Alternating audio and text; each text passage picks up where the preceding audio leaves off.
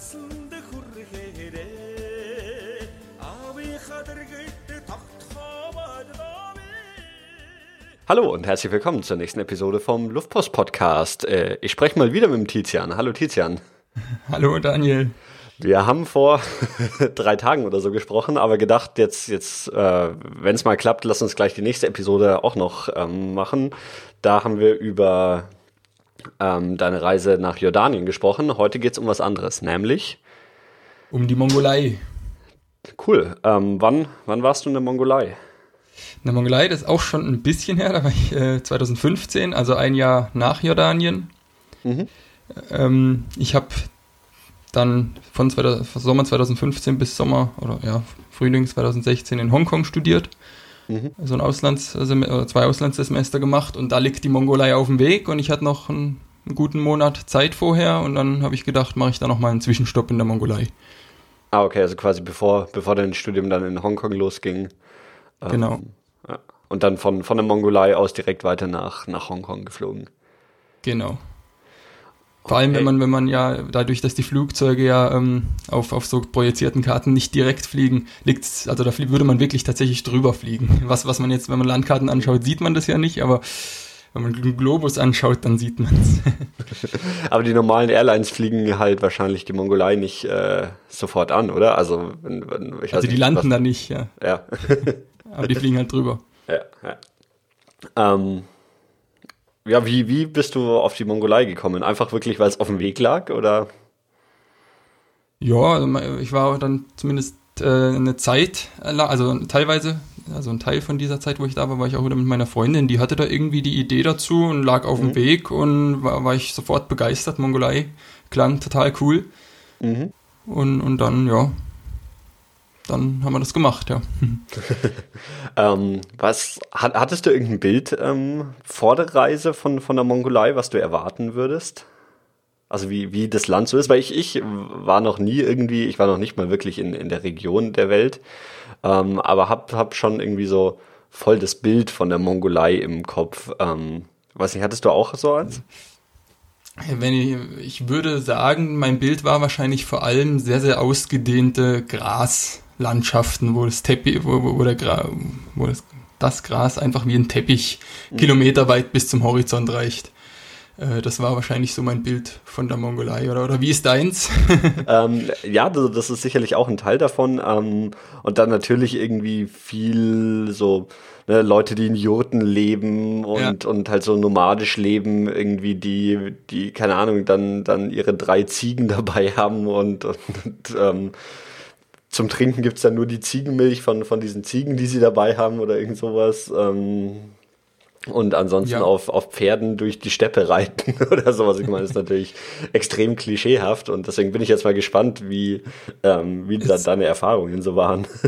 Es ist klischeehaft, aber es trifft wirklich sehr, sehr gut zu, muss ich sagen. Also ich meine, es gibt natürlich auch Städte, wo es dann anders aussieht, aber äh, diesen Teil, wie du ihn jetzt gerade beschrieben hast, die haben ein paar mehr Ziegen als drei, aber ansonsten will ich das eins zu eins so übernehmen, ja. Okay. Ähm, seid ihr dann einfach so auf, auf eigene Faust durchs Land gereist oder irgendwie eine Tour gemacht? Nee, wir sind auf eigene Faust gereist. Ähm, ich nehme an, in die Hauptstadt geflogen oder wo, wo Ja, seid ihr ja angekommen? also ähm, wir, ähm, es gibt da Miat Mongolian Airlines, die fliegen, also da hat man sehr, sehr großes Glück, wenn man in Deutschland lebt, weil in Europa fliegen die nur äh, Frankfurt an und Berlin mit einem Zwischenstopp in Moskau. Ansonsten, also da, das heißt, ich bin tatsächlich direkt von Frankfurt nach Ulaanbaatar geflogen. Die ganzen anderen Touristen, die man, die ich da getroffen habe im, im Hostel in der Hauptstadt dann, die halt nicht aus Deutschland kommen, sondern ja, weiß nicht, aus Amerika oder aus Israel war vor allem einer, mit dem ich mich unterhalten habe, oder Australien, die mussten, um nach Ulaanbaatar zu kommen, immer, weiß nicht, zwei, drei Zwischenstopps machen. Die sind dann mit Turkish Airlines über Istanbul und die äh, geflogen und die halten dann aber auch nochmal irgendwo in Zentralasien in, in Taschkent oder so und fliegen dann von Taschkent weiter. Das heißt, die haben dann zwei Zwischenstopps gehabt und die waren dann alle ewig unterwegs. Und also aus Deutschland kann man komfortabel, nicht ganz billig, aber komfortabel mit dem Direktflug hinfliegen. Hey, ähm, war das ein großer Flug oder sind da, sind da viele Leute, die diese, diese Strecke fliegen? Weil es kli- klingt jetzt für mich, ich meine, weiß ich nicht, so, so viele Deutsche werden doch jetzt nicht irgendwie täglich nach Ulaanbaatar fliegen. Ja, also das Flugzeug war groß, aber es gibt natürlich nicht so viele Flüge. Ja. Äh, die fliegen nicht täglich, die fliegen Ja, von Frankfurt, weiß nicht, ich glaube zweimal die Woche. Hm. Und äh, die hatten aber schon ein großes Flugzeug, also so ein Großraumjet. Ähm, da waren Deutsche drin, auch Touristen, also man kann da auch Touren buchen. Also ich saß dann zufällig neben einer, ich glaube eine Rentnerin war das, die dann da eine Tour gemacht hat. Ähm, es gibt aber auch äh, einige Mon Mon Mongo, Mist, wie heißen das jetzt? Mon Mongolen. Mongolesen? Mongolen, ja, Mongolen. sorry, das sollte ich eigentlich wissen. äh, müsste eigentlich nicht du mir sagen sollen. Ja, ähm, die, die dann auch nach Deutschland kommen. Also zum Beispiel habe ich im Flughafen in Frankfurt äh, äh, ha- hat mich, haben mich Mongolen angesprochen, die dann auch meinen Flug zurück in die Mongolei genommen haben. Die haben hier irgendwie einen, einen Film gedreht über die, äh, über un- unser Radwegenetz und, und wie wir Fahrrad fahren und so, weil es in der Mongolei noch überhaupt nicht Mhm. verbreitet ist. Und äh, die haben darüber halt einen Film gedreht fürs mongolische Fernsehen. Okay. Ähm, und dann, ähm, ja, erzähl einfach mal so ein bisschen, wie, wie du angekommen bist, was so die ersten Sachen war, die, die du so gemacht hast. Ja, also ich hatte äh, mein Fahrrad dabei, das wollte ich nämlich auch mitnehmen nach Hongkong und ich habe dann auch äh, in der Mongolei bin ich die Hälfte der Zeit, also knapp die Hälfte, insgesamt elf Tage mit dem Fahrrad unterwegs gewesen, so mit dem Zelt, habe eine Tour gemacht. Da war ich dann auch alleine und äh, die andere Hälfte von der Zeit, da kam dann meine Freundin nach und die haben wir dann zusammen mit dem Rucksack äh, erledigt. Ähm, das heißt, ich bin da angekommen, habe erstmal mein Fahrrad ausgepackt. Das hat geschifft wie Sau draußen. Und ich habe äh, mir, ich habe schon Hostel gebucht für die ersten zwei Nächte in Ulaanbaatar, sonst noch nicht, aber für die ersten zwei Nächte habe ich dann gefragt, ob ich da mein Fahrrad äh, parken kann, während wir dann mit dem Rucksack in der Mongolei unterwegs sind. Deswegen wollte ich das im Vorrein da im, im Voraus ein bisschen da eine Sicherheit haben. Und die haben mir dann ein Taxi geschickt. Da habe ich dann meinen ganzen, ich hatte ja doch ein bisschen Gepäck dabei, auch weil ich ja dann noch studiert habe in Hongkong. Äh, aber es war halt dann nur ein Taxi, wo das Fahrrad nicht reinging. Das heißt, der Plan war dann auch, die nehmen mein Gepäck, bringen es zum Hostel und ich fahre mit dem Fahrrad äh, halt dann ohne das ganze Gepäck zum Hostel. Was ich dann auch gemacht habe und es hat halt geschifft wie Sau. Insofern war das dann erstmal, ja, nicht ein bisschen, äh, ja, war nicht ganz so, äh, ganz so, wie man sich's vorstellt, aber ging dann, ja. Dann Ist auf, das ist auf jeden Fall mal ein spannender, spannender Anfang für eine Reise. Erstmal schon mal sein gesamtes Gepäck irgendwie aus der Hand geben, Ja. in ein Taxi und dann, dann irgendwie auf dem Fahrrad ähm, irgendwie quer durch die Stadt fahren oder keine Ahnung, wie weit, oder wie, wie groß ist denn die Stadt überhaupt? Die Stadt hat anderthalb Millionen Einwohner. Mhm. Die, also das sollte man vielleicht auch noch sagen, wenn man über die Mongolei redet. Die Mongolei ist das Land mit der dünnsten Bevölkerungsdichte der Welt. Äh, Die Mongolei ist fünfmal so groß wie Deutschland ungefähr und hat drei Millionen Einwohner, von denen die Hälfte in der Hauptstadt leben. Okay, das heißt, ähm, außerhalb der Hauptstadt ist dann quasi überhaupt nichts mehr los. So ungefähr, ja.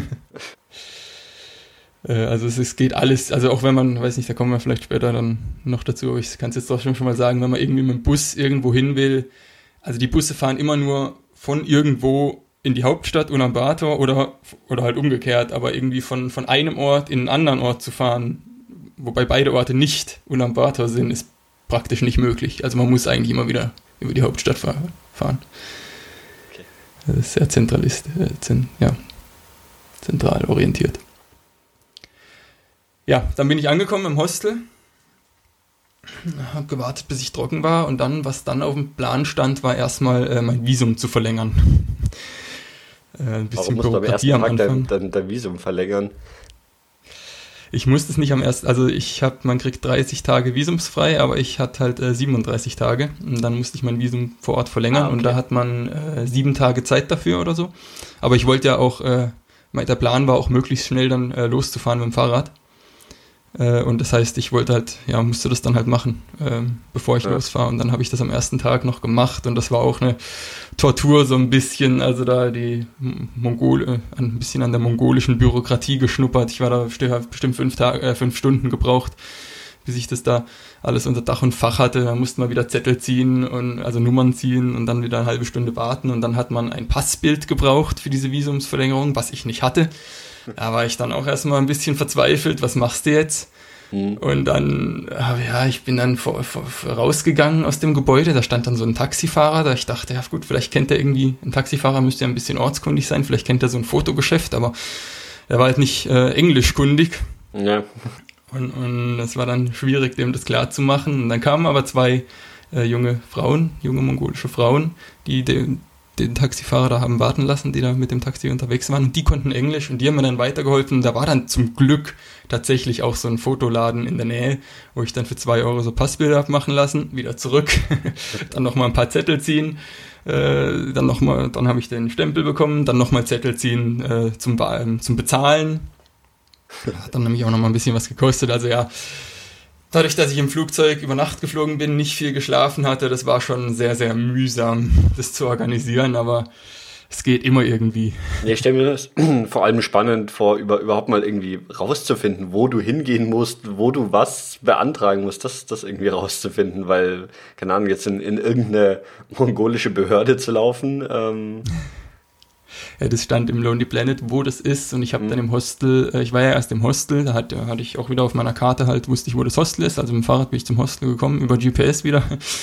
Und die im Hostel haben mir da halt gesagt, welchen Bus ich nehmen muss, um da hinzukommen. Und ich oh. wusste, ich habe das dann auch, das ist äh, praktisch direkt neben dem Flughafen, also ich wusste zumindest ungefähr, wo das ist. Und dann wusste ich, konnte man dann auch so gucken, äh, aus dem Bus rausschauen, da wo der Flughafen ist, da muss ich aussteigen. Das hat eigentlich, also das Ding zu finden war eigentlich das kleinere Problem. Eher dann sich ein Passbild zu organisieren. Und das war, da habe ich echt ein bisschen, die, ja, habe ich echt ein bisschen Schiss gekriegt.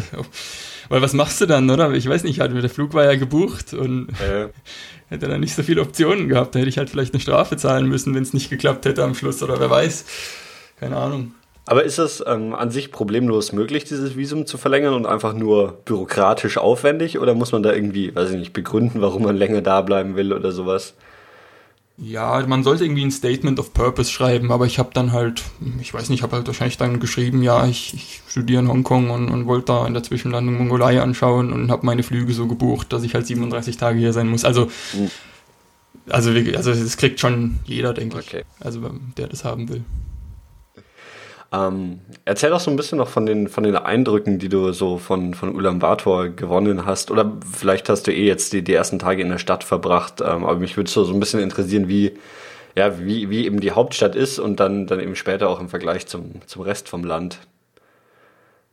Ja, Eindrücke finde ich immer ein bisschen schwierig. So, also die Straßen in, in Ulaanbaatar sind geteert und es fahren durchaus einige Autos, also viele Autos rum.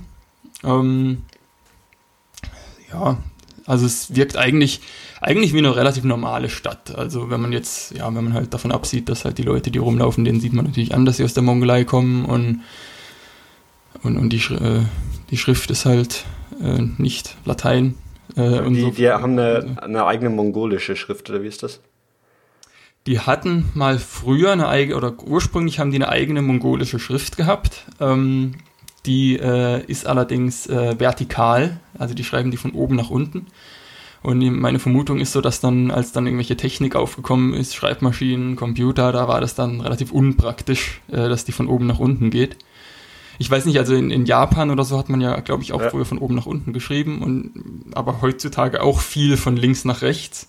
Mhm. Das heißt, das Problem aber der, mit der mongolischen Schrift ist, dass die Buchstaben so verbunden sind miteinander. Also weiß nicht, vielleicht wie in Indien, mhm. Hindi. Das heißt, man kann da nicht einfach die einzelnen Buchstaben dann halt nebeneinander setzen stattdessen. Und was man dann gemacht hat, ist, man hat dann das kyrillische Alphabet äh, übernommen. Ähm, was an, also man hat sich wohl überlegt, nehmen wir das Lateinische, nehmen wir das Kyrillische und man hat dann sich für das Kyrillische entschieden, zum einen, weil die wohl ein paar Buchstaben mehr haben als das Lateinische und das heißt dann, dass man damit die, die mongolische Phonetik besser beschreiben kann. Aber die Mongolei war auch ähm, sehr, sehr eng mit der Sowjetunion äh, ver verbunden und, und die hatten eine enge Beziehung dazu und waren auch lange Zeit kommunistisch bis in die 90er Jahre. Das hat bestimmt auch dazu beigetragen, dass sie sich für Kyrillisch entschieden haben. Und heutzutage würde ich sagen, dass so 90 Prozent, was man so an Schrift sieht, ist Kyrillisch und 10 Prozent sieht man noch die mongolische ursprüngliche Schrift. Okay. Ähm, so eine Frage, die ich auch stellen wollte, aber die sich dann damit quasi schon, schon beantwortet hat. Äh, die Mongolei ist ja im Prinzip einfach von, von zwei sehr, sehr großen und auch sehr einflussreichen Ländern so eingeschlossen. Im Norden Russland und im Süden China ähm, und wer dann den größeren Einfluss auf die Mongolei äh, ausgeübt hat. Aber dann klingt es, ähm, so wie du es erzählt hast, schon, dass es auf jeden Fall ähm, Russland dann ist, oder? Ja, ich meine, früher war natürlich zu der Zeit, auf die sich jetzt das bezieht, was ich erzählt habe, da war ja Russland, da war China ja nicht wirklich mächtig. Da hatte Mhm. China Bürgerkrieg und, äh, und, und Russland halt, die Sowjetunion, äh, war da sicherlich sehr viel bedeutender als China. Russland hat zu der Zeit ja auch China unterstützt. Ähm, heutzutage hat China sicherlich auch einen großen Einfluss auf die Mongolei. Die Mongolei hat einiges an Bodenschätzen, die zum großen Teil allerdings noch nicht wirklich ausgebeutet sind. Also auch so Mineralien, Metalle und, und, so, und Kupfer und solche Sachen. Und da wird schon auch sehr, sehr viel nach China exportiert. Okay. Ähm, ja, dann lass uns doch einfach wieder so, so ein bisschen auf deine Reiseroute zurückgekommen. Bisher haben wir ja noch außer, außer der Bürokratie nicht, nicht viel gehört von, von was du unternommen hast, was du gesehen hast, was du erlebt hast. Also wir können, ich machen was äh, chronologisch und demzufolge, äh, ich habe am ersten Tag, ich war in Ulaanbaatar, habe habe fünf Stunden lang mein Visum ähm, verlängert und bin dann am selben Abend schon, also ich habe eigentlich gar nicht im Hostel übernachtet, äh, sondern bin am selben Abend schon mit dem Nachtzug dann nach äh, Erdenet gefahren äh, mit dem Fahrrad. Also ich habe das Fahrrad in den Nachtzug gepackt, bin dann nach Erdenet gefahren und habe von dort aus dann meine Tour gestartet, so ein bisschen im Kreis zurück nach Ulaanbaatar. Äh, was natürlich auch den Hintergrund hatte, später ist wie gesagt meine Freundin noch gekommen und Mhm. ähm, dann hat es nicht so viel Sinn gemacht, sich Ulaanbaatar auf eigene Faust anzuschauen, weil ich das später ja dann eh noch mit ihr hätte machen müssen. Ähm, außerdem, also das mit dem Zug war halt auch so eine Sache. Ich habe mich da im Vorfeld äh, intensiv übers Internet versucht zu informieren, wann der fährt und ob man das Fahrrad mitnehmen kann und so, solche Sachen. Das war alles äh, sehr unklar zu der Zeit, als ich da gelandet bin, weil man da im Internet keine Information oder ja, widersprüchliche oder dann halt auf Kyrillisch und da weiß man dann auch nicht so genau, wie, wie verlässlich der Google-Übersetzer ist. ähm, aber das heißt, ich hab, bin dann hin und habe im Hostel erstmal gefragt, wie das aussieht. Die hat dann für mich am Bahnhof angerufen und gefragt, ob der Zug fährt und wann er fährt und ob man Fahrräder mitnehmen kann. Und als sich dann herausgestellt hat, dass der an diesem Abend tatsächlich fahren wird und dass es klappt mit dem Fahrrad, bin ich dann am selben Abend zum Bahnhof und ja, bin dann mit dem Zug nach Edenet gefahren, mit dem Schlafen. Also mit dem Nachtzug hatte ich dann mein eigenes Bett. Ähm, ja, Ähm, Äh. wo, wo ist Erdenet? Wie lange fährt man da mit dem Zug hin? Und warum bist du genau dahin? weil, weil das der einzige Ort ist, wo man mit dem Zug hinkommt. äh, ja, also ich habe schon, ich wollte halt, ich meine, wenn man, also die Idee war halt, wenn ich jetzt von Ulaanbaatar nach Ulaanbaatar fahre mit dem Fahrrad, dann sieht man halt nicht so viel, als wenn ich von irgendwo hin nach Ulaanbaatar fahre. Und dann habe ich geguckt, wo komme ich irgendwie hin mit öffentlichen Verkehrsmitteln. Äh, bei Bussen ist halt, wenn man das Fahrrad mitnehmen will, halt auch immer so eine Sache. Deswegen habe ich mich erstmal auf den Zug konzentriert, geschaut, wo Züge hinfahren. Und Züge fahren praktisch nur nach Edenet. Also ähm, Ulaanbaatar liegt auch auf der ähm, auf der transsibirischen Eisenbahn, die, die fährt ja von Moskau. Und irgendwo in Sibirien verzweigt die sich dann. Und der eine Ast von der transsibirischen Eisenbahn geht weiter nach Kam Kamtschatka auf, auf, auf, auf, auf russischem Gelände. Und der andere Zweig, der biegt dann ab nach Peking Mhm. und auf dieser Strecke kommt er eben bei Ulaanbaatar vorbei. Das heißt, es gibt diese eine Zuglinie und dann gibt es eben noch äh, eine Zuglinie nach Erdenet und das war's eigentlich. Also die Möglichkeiten sind da sehr begrenzt. Hattest du mal überlegt, ähm, mit der transsibirischen Eisenbahn zu fahren? Also statt zu fliegen zum Beispiel? Ja, das dauert ja viel zu lang und ist auch, glaube ich, nicht so billig. Also nee, das war eigentlich nie ein Ja. Thema. Okay. Ja. Ähm, ja, dann bin ich nach Edenet gefahren. Was, also der, der Zug, der, die hatten, die haben dann da äh, mit, mit so einem Kohleboiler, also mit Kohle geheizt auf dem Zug und irgendwie so heißes Wasser da heiß gemacht. Ähm, ähnlich wie in China, da gibt es das, glaube ich, auch, äh, weil die halt viel Tee trinken dann und, und dann in China natürlich auch mit ihren äh, Fertignudeln. Also da in China kann man ja eigentlich überall heißes Wasser Ja. irgendwie äh, sich ziehen und das äh, gab es da auch. Nur, dass sie es halt da auf dem Zug noch mit, äh, so, Kohle, mit, so mit Kohle warm gemacht haben. Das war ganz interessant. Und ansonsten war es natürlich so ein ja, alter sowjetischer Zug, nehme ich mal an. Sowjetische Bauart. Wie, wie lange fährt Ja. man da? Ja, über Nacht, also der ist um 20 Uhr abgefahren in Ulaanbaatar und dann morgens irgendwann um 7 angekommen. Der ist aber sicherlich nicht schnell gefahren, also es sind vielleicht, Ja, ich habe gerade geschaut, es sind so äh, geschätzt 200 Kilometer vielleicht, Luftlinie jetzt. Ja, man fährt da noch ein bisschen so einen Knick oben, na, äh, über der Zug, der da Dachan ist noch, also man fährt schon einen ordentlichen Knick, also dann sind es vielleicht 400 Kilometer oder so, Mhm. äh, Strecke. Genau. Okay. Und in Erdenet enden auch die Gleise, also weiter kommt man nicht mit dem Zug, deswegen bin ich da dann noch ausgestiegen. hast du hast wenigstens nicht die Gefahr, dass du deinen dein Halt verschläfst. ja, genau. Okay, ähm, was, was gibt's dann in Erdene zu sehen? Oder war das einfach nur so die dein, dein Zugstopp und du bist direkt weiter aufs Fahrrad? Ja, das war genau so. Also Erdene ist äh, so eine Bergarbeiterstadt. Äh, ist, glaube ich, auch die zweitgrößte Stadt von, von der Mongolei. Oh, ich schaue gerade ähm, Bilder an. Ähm, wenn das die zweitgrößte Stadt ist, ähm, ja, das ist dann echt relativ klein. Ne? Also die Fotos sind irgendwie so am einen Ende der Stadt gemacht und man sieht direkt ja. rüber bis zum anderen Ende der Stadt. Ja, ich glaube, es sind 80.000 Einwohner oder so in dem Dreh. Okay. Ja.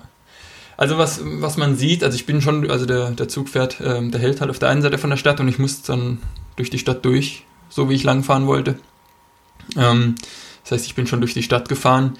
Ähm, was dann vor allem interessant ist, ist auf der Rückseite der Stadt, also als ich da wieder rausgefahren bin, ähm, da sind dann überall so links und rechts von der Straße sicher einen Kilometer weit weg von der also bis ein, also von der Straße bis einen Kilometer weit weg so äh, Holzhäuser, wo die Leute halt wohnen. Wahrscheinlich eher dann, äh, ja, also die Reichen wohnen wahrscheinlich eher mitten in der Stadt, aber mhm. die Leute, die halt dann, die dann nur die als Arbeiter in den Bergwerken arbeiten oder so, äh, haben dann also Holzhäuser. Ähm, alle, äh, ganz viele kleine Holzhäuser und alle irgendwie mit total bunten Dächern. Also einfarbig, aber das eine ist halt rot und das andere blau und das andere grün. Und es sieht ziemlich cool aus, wenn man dann so über diese Dächer schaut und alles ist total bunt. Okay. Ja. Und wenn man dann noch weiter raus aus der Stadt fährt, dann fängt es tatsächlich an mit den Jurten, die du ja vorher schon angesprochen hast. Also ja, das heißt, also es, lebt wirklich ein, ein, zumindest ein Teil der Bevölkerung in Jurten so irgendwo im Nirgendwo. Ja, definitiv. Also, ähm, was ich auch gehört habe, ist, dass die dann häufig in, im Winter in die Stadt äh, ziehen. Ähm, ja, weil es dann da doch echt, echt, ungemütlich wird. Also in der Mongolei, der Winter ist extrem kalt. Also ich, äh, so minus 30 Grad habe ich dann mal gesehen, ähm, wird es da und äh, haben auch, sind sehr, sehr lange mit, vom Schnee bedeckt, mehrere Monate. Das heißt, da bietet sich dann an, den Winter nicht in den Jurten zu verbringen, aber häufig, also es gibt immer noch viele, viele, die dann im Sommer äh, zurück aufs Land ziehen und da dann ihre Herden, ihre Viehherden dann da weiden lassen.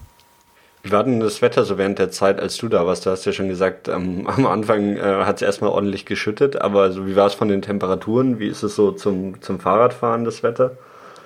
Also es war schon Pech, dass es da geregnet hat. Das Wetter war dann überwiegend, also während der ganzen Zeit relativ schön. Es hat ab und zu geregnet, aber sicherlich nicht häufiger als in Deutschland, eher seltener und war ähm, in der Regel sonnig, schönes Wetter und ähm, zum Fahrradfahren war es ideal von den Temperaturen. Also es war nicht besonders heiß, 20, 25 Grad, also mhm. wirklich optimal. Zum Baden ein bisschen zu kalt, wer da baden möchte. Es gibt so ein paar Seen, wo man das könnte, aber es gibt natürlich eh kein Meer. Also die meisten Leute gehen nicht zum Baden hin.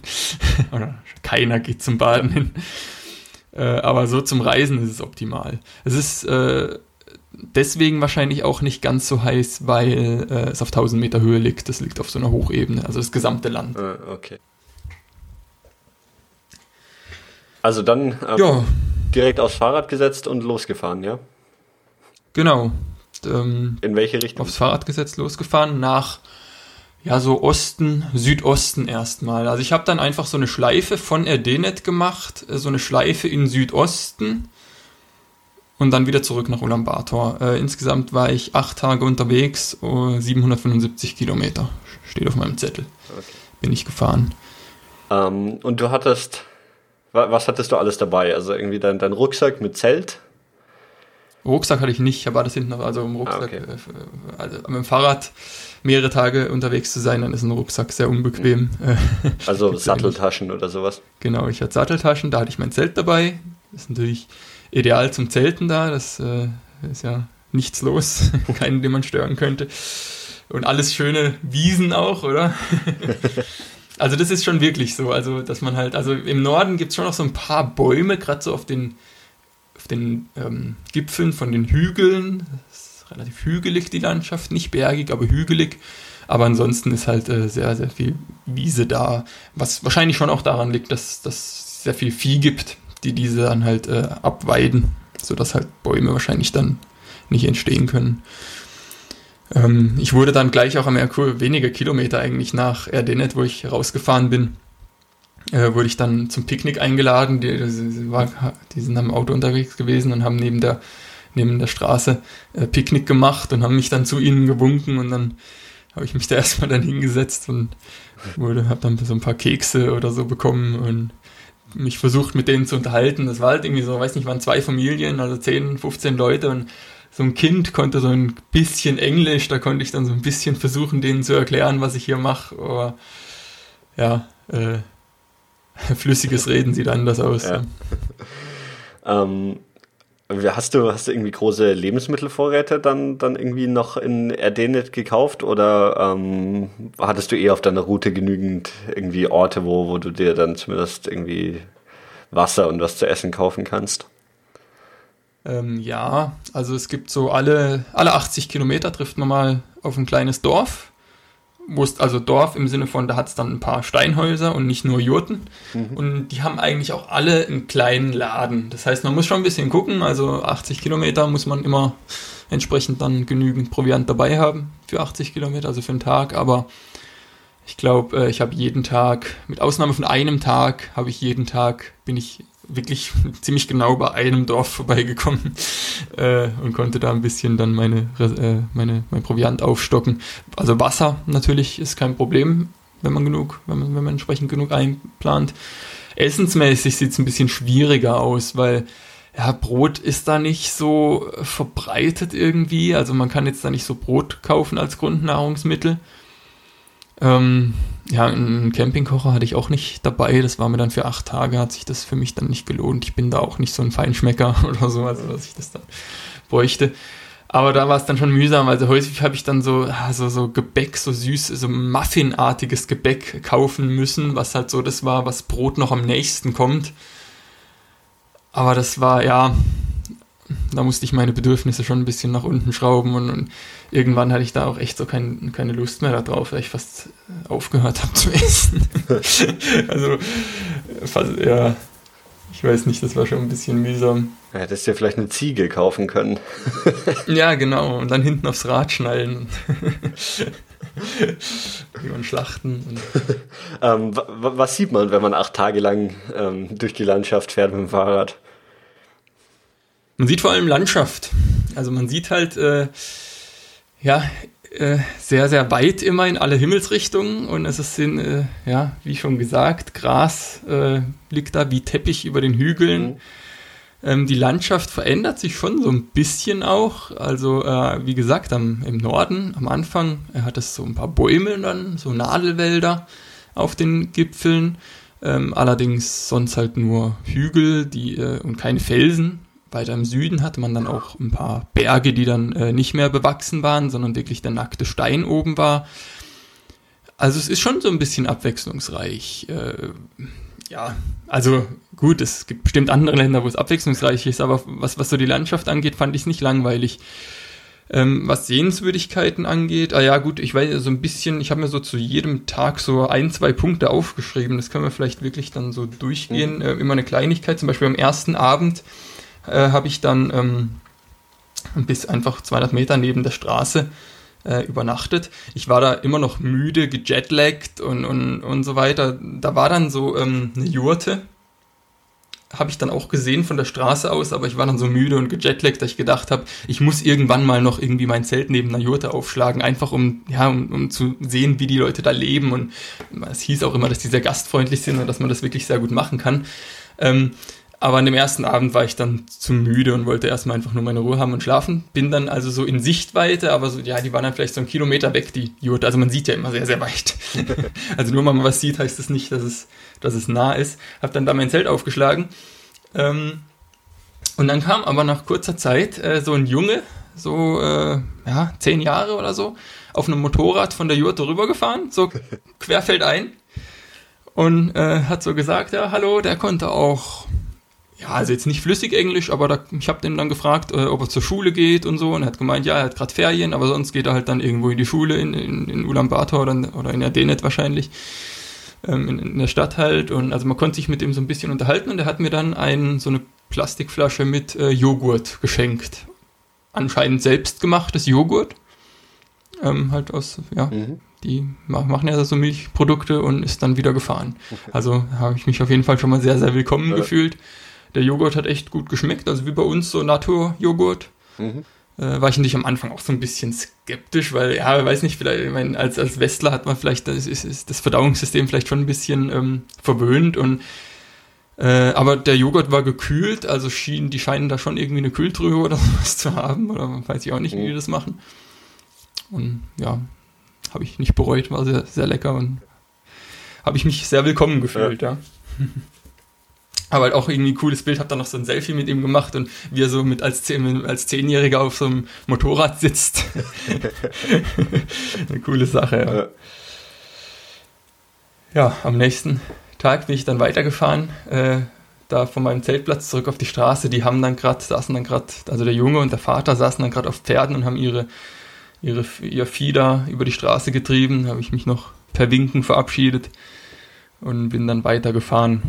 Und dann nach, ja, nach ein paar Kilometern begann dann die Schotterpiste.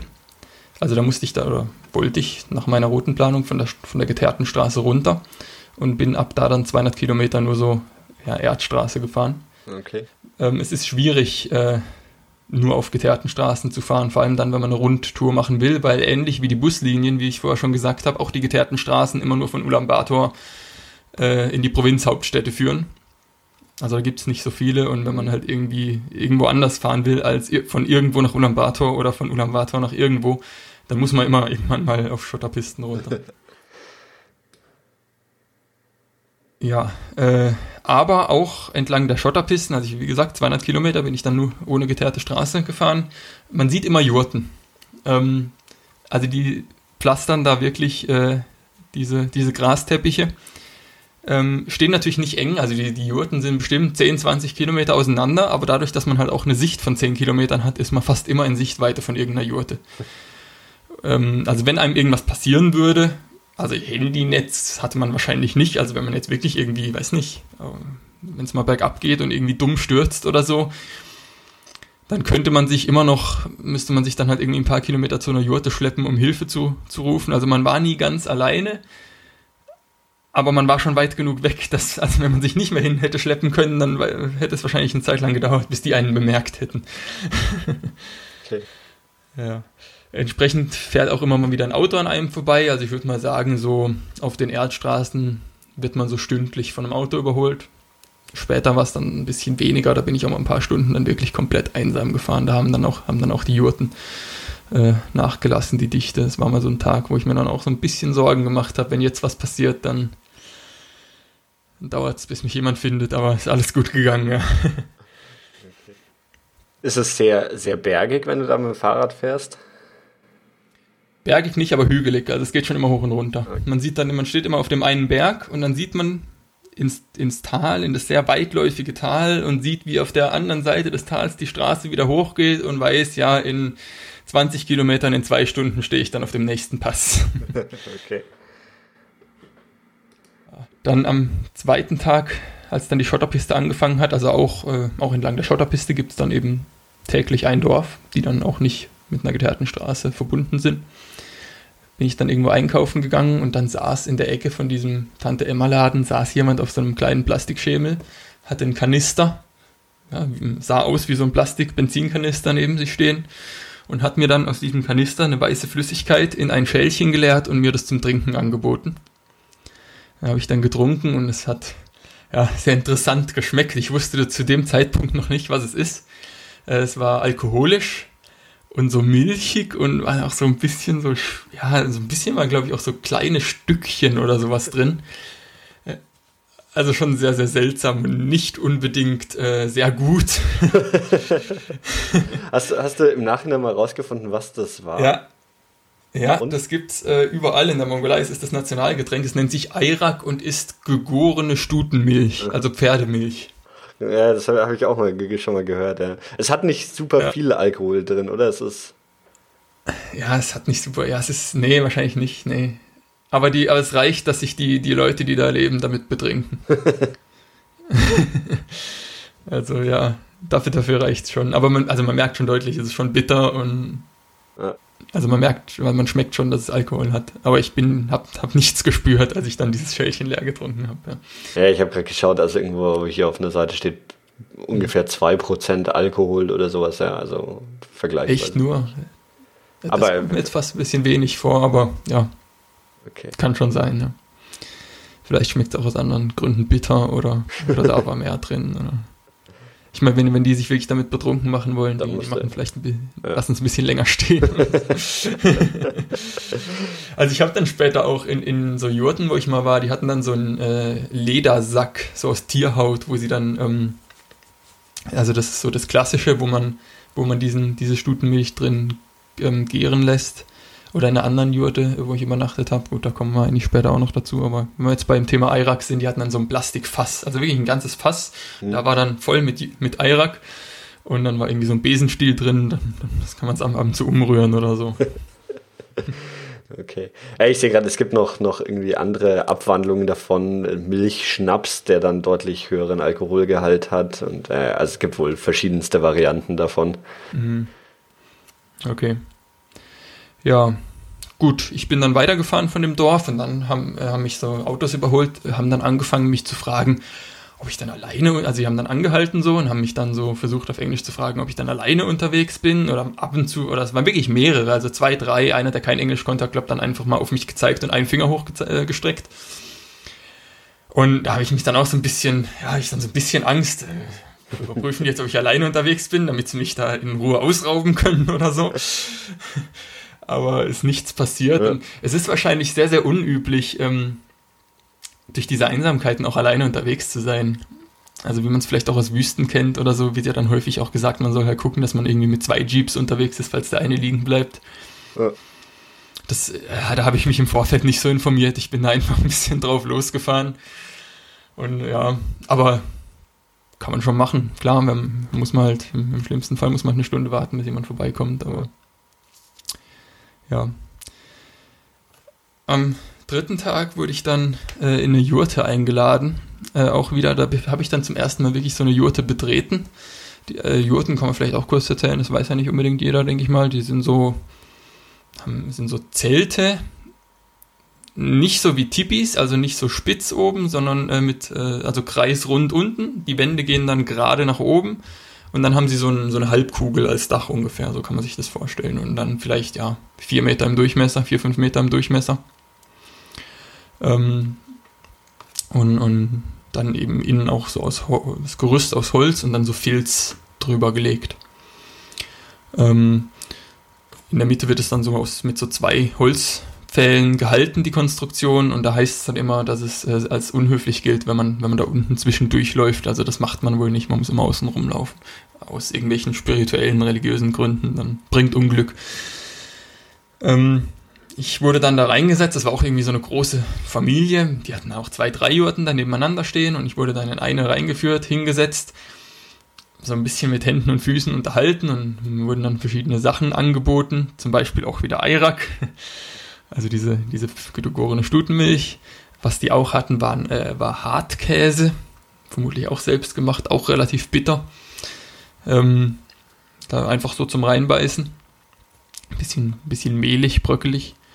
Ähm, aber ja, Käse halt. Und äh, die hatten da so einen Turm von Käse aufgebaut und oben auf diesem Turm drauf lagen so ganz normale Bonbons. Also ja, gekaufte dann, wie, wie man es bei uns an, an Fasching oder so kriegt äh, ja, es war dann immer so ein bisschen, äh, genau, was, da, da war es dann auch irgendwie, oder hat jemand in der Ecke gelegen, geschlafen und als er dann aufgewacht ist, hat man deutlich gemerkt, dass der schon ordentlich Eirak getrunken hat. was ist denn, was ist denn in so einer Jurte drin? Also ich meine, so super viel Platz ist ja eh nicht, ähm, aber was, was, ja, was ist da drin? Also außen sind Betten, zwei, drei Betten außenrum so äh, verteilt an den Wänden. Ähm, die werden dann auch als Sofa genutzt tagsüber. Ähm, in der Mitte ist ein so ein Holzofen aus so ja so Metall aus so, so schwarzem Blech so ja weiß nicht vielleicht sieht so ein bisschen aus als hätte die als wäre da irgendwie im Mittelalter äh, von einem Schmied irgendwie so zusammengehauen worden mhm. ähm, das Rohr geht dann oben auch aus aus der Jurte raus also so ein Abluftrohr für den Rauch Das eben, da kann man dann kochen und auch damit heizen.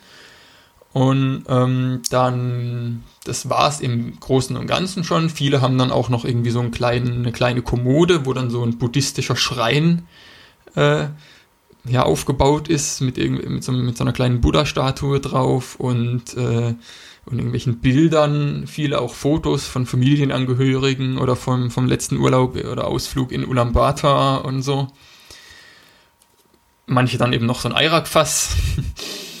äh, und was es was auch ab und zu gibt äh, oder, oder häufig gibt, sind, ist so ein Elektro, ähm, ja, so ein Elektrokasten.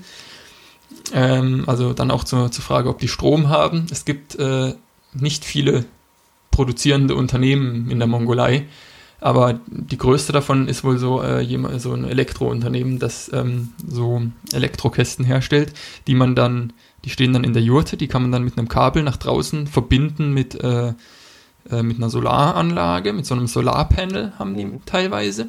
Und innen und an diesem Kasten sind dann halt äh, Steckdosen. Also da ist wahrscheinlich dann so eine Pufferbatterie, dass man auch ein bisschen Strom hat, wenn gerade äh, keine Sonne scheint drin. Äh, und wahrscheinlich halt irgendwie ein Spannungswandler oder so. Mhm. Das heißt, da kann man dann seine Steckdose dran stecken. Also die meisten Leute haben entweder äh, eben so ein Solarpanel zur Stromversorgung oder eine Autobatterie. Okay. Und was, ja, was, das war's dann, ja. was ist dann noch außerhalb der Jurte? Also wahrscheinlich die Tiere irgendwie. Die Tiere, ja. Aber das war es. Vielleicht ein Auto oder ein Motorrad. Aber sonst ist da außerhalb von der Jurte nicht, nicht mehr viel, ne. Wir haben ja schon ein bisschen darüber gesprochen, aber also was, was für Tiere ähm, haben die dann so dabei? Ähm, die haben häufig Pferdeherden, ähm, na, um die Stutenmilch mhm. herzustellen. Äh, dann gibt es aber auch äh, Rinder, die stehen dann halt auch häufig auf der Straße, so mit äh, ihren blanken Hörnern und dann muss man irgendwie mit dem Fahrrad dran vorbei. Und also äh, das hat ja äh, gut, äh, die, äh, es gab auch mal eine Luftpost-Episode über England, wo die da gewandert sind und mhm. durch das Feld und die hatte irgendwie gesagt, dass Kühe, die sind dumm, die gucken nur, Pferde sind die Hinterhältigen. Aber wenn man, wenn man dann so an, an so einem Stier irgendwie einen Meter vorbeifahren muss, der dann irgendwie so zwei Riesenhörner hat, das ist auch ein bisschen, bisschen unwohl. Ja. Dann guckt man dann froh, wenn man vorbei ist. Also die stehen dann halt da in der Landschaft rum und ab und zu halt dann auch auf einer Straße. Es gibt auch Ziegen ähm, und es gibt auch Schafe. Ja, okay. es gibt auch Schafe. Die Scha was bei den Schafen ganz witzig ist, äh, wie in vielen Ländern außerhalb Deutschlands ist ja das Fett am Fleisch sehr begehrt. Mhm. Also was ja für Deutsche immer total unverständlich ist. äh, aber ist ja doch häufig so dann. Und das ist da auch so.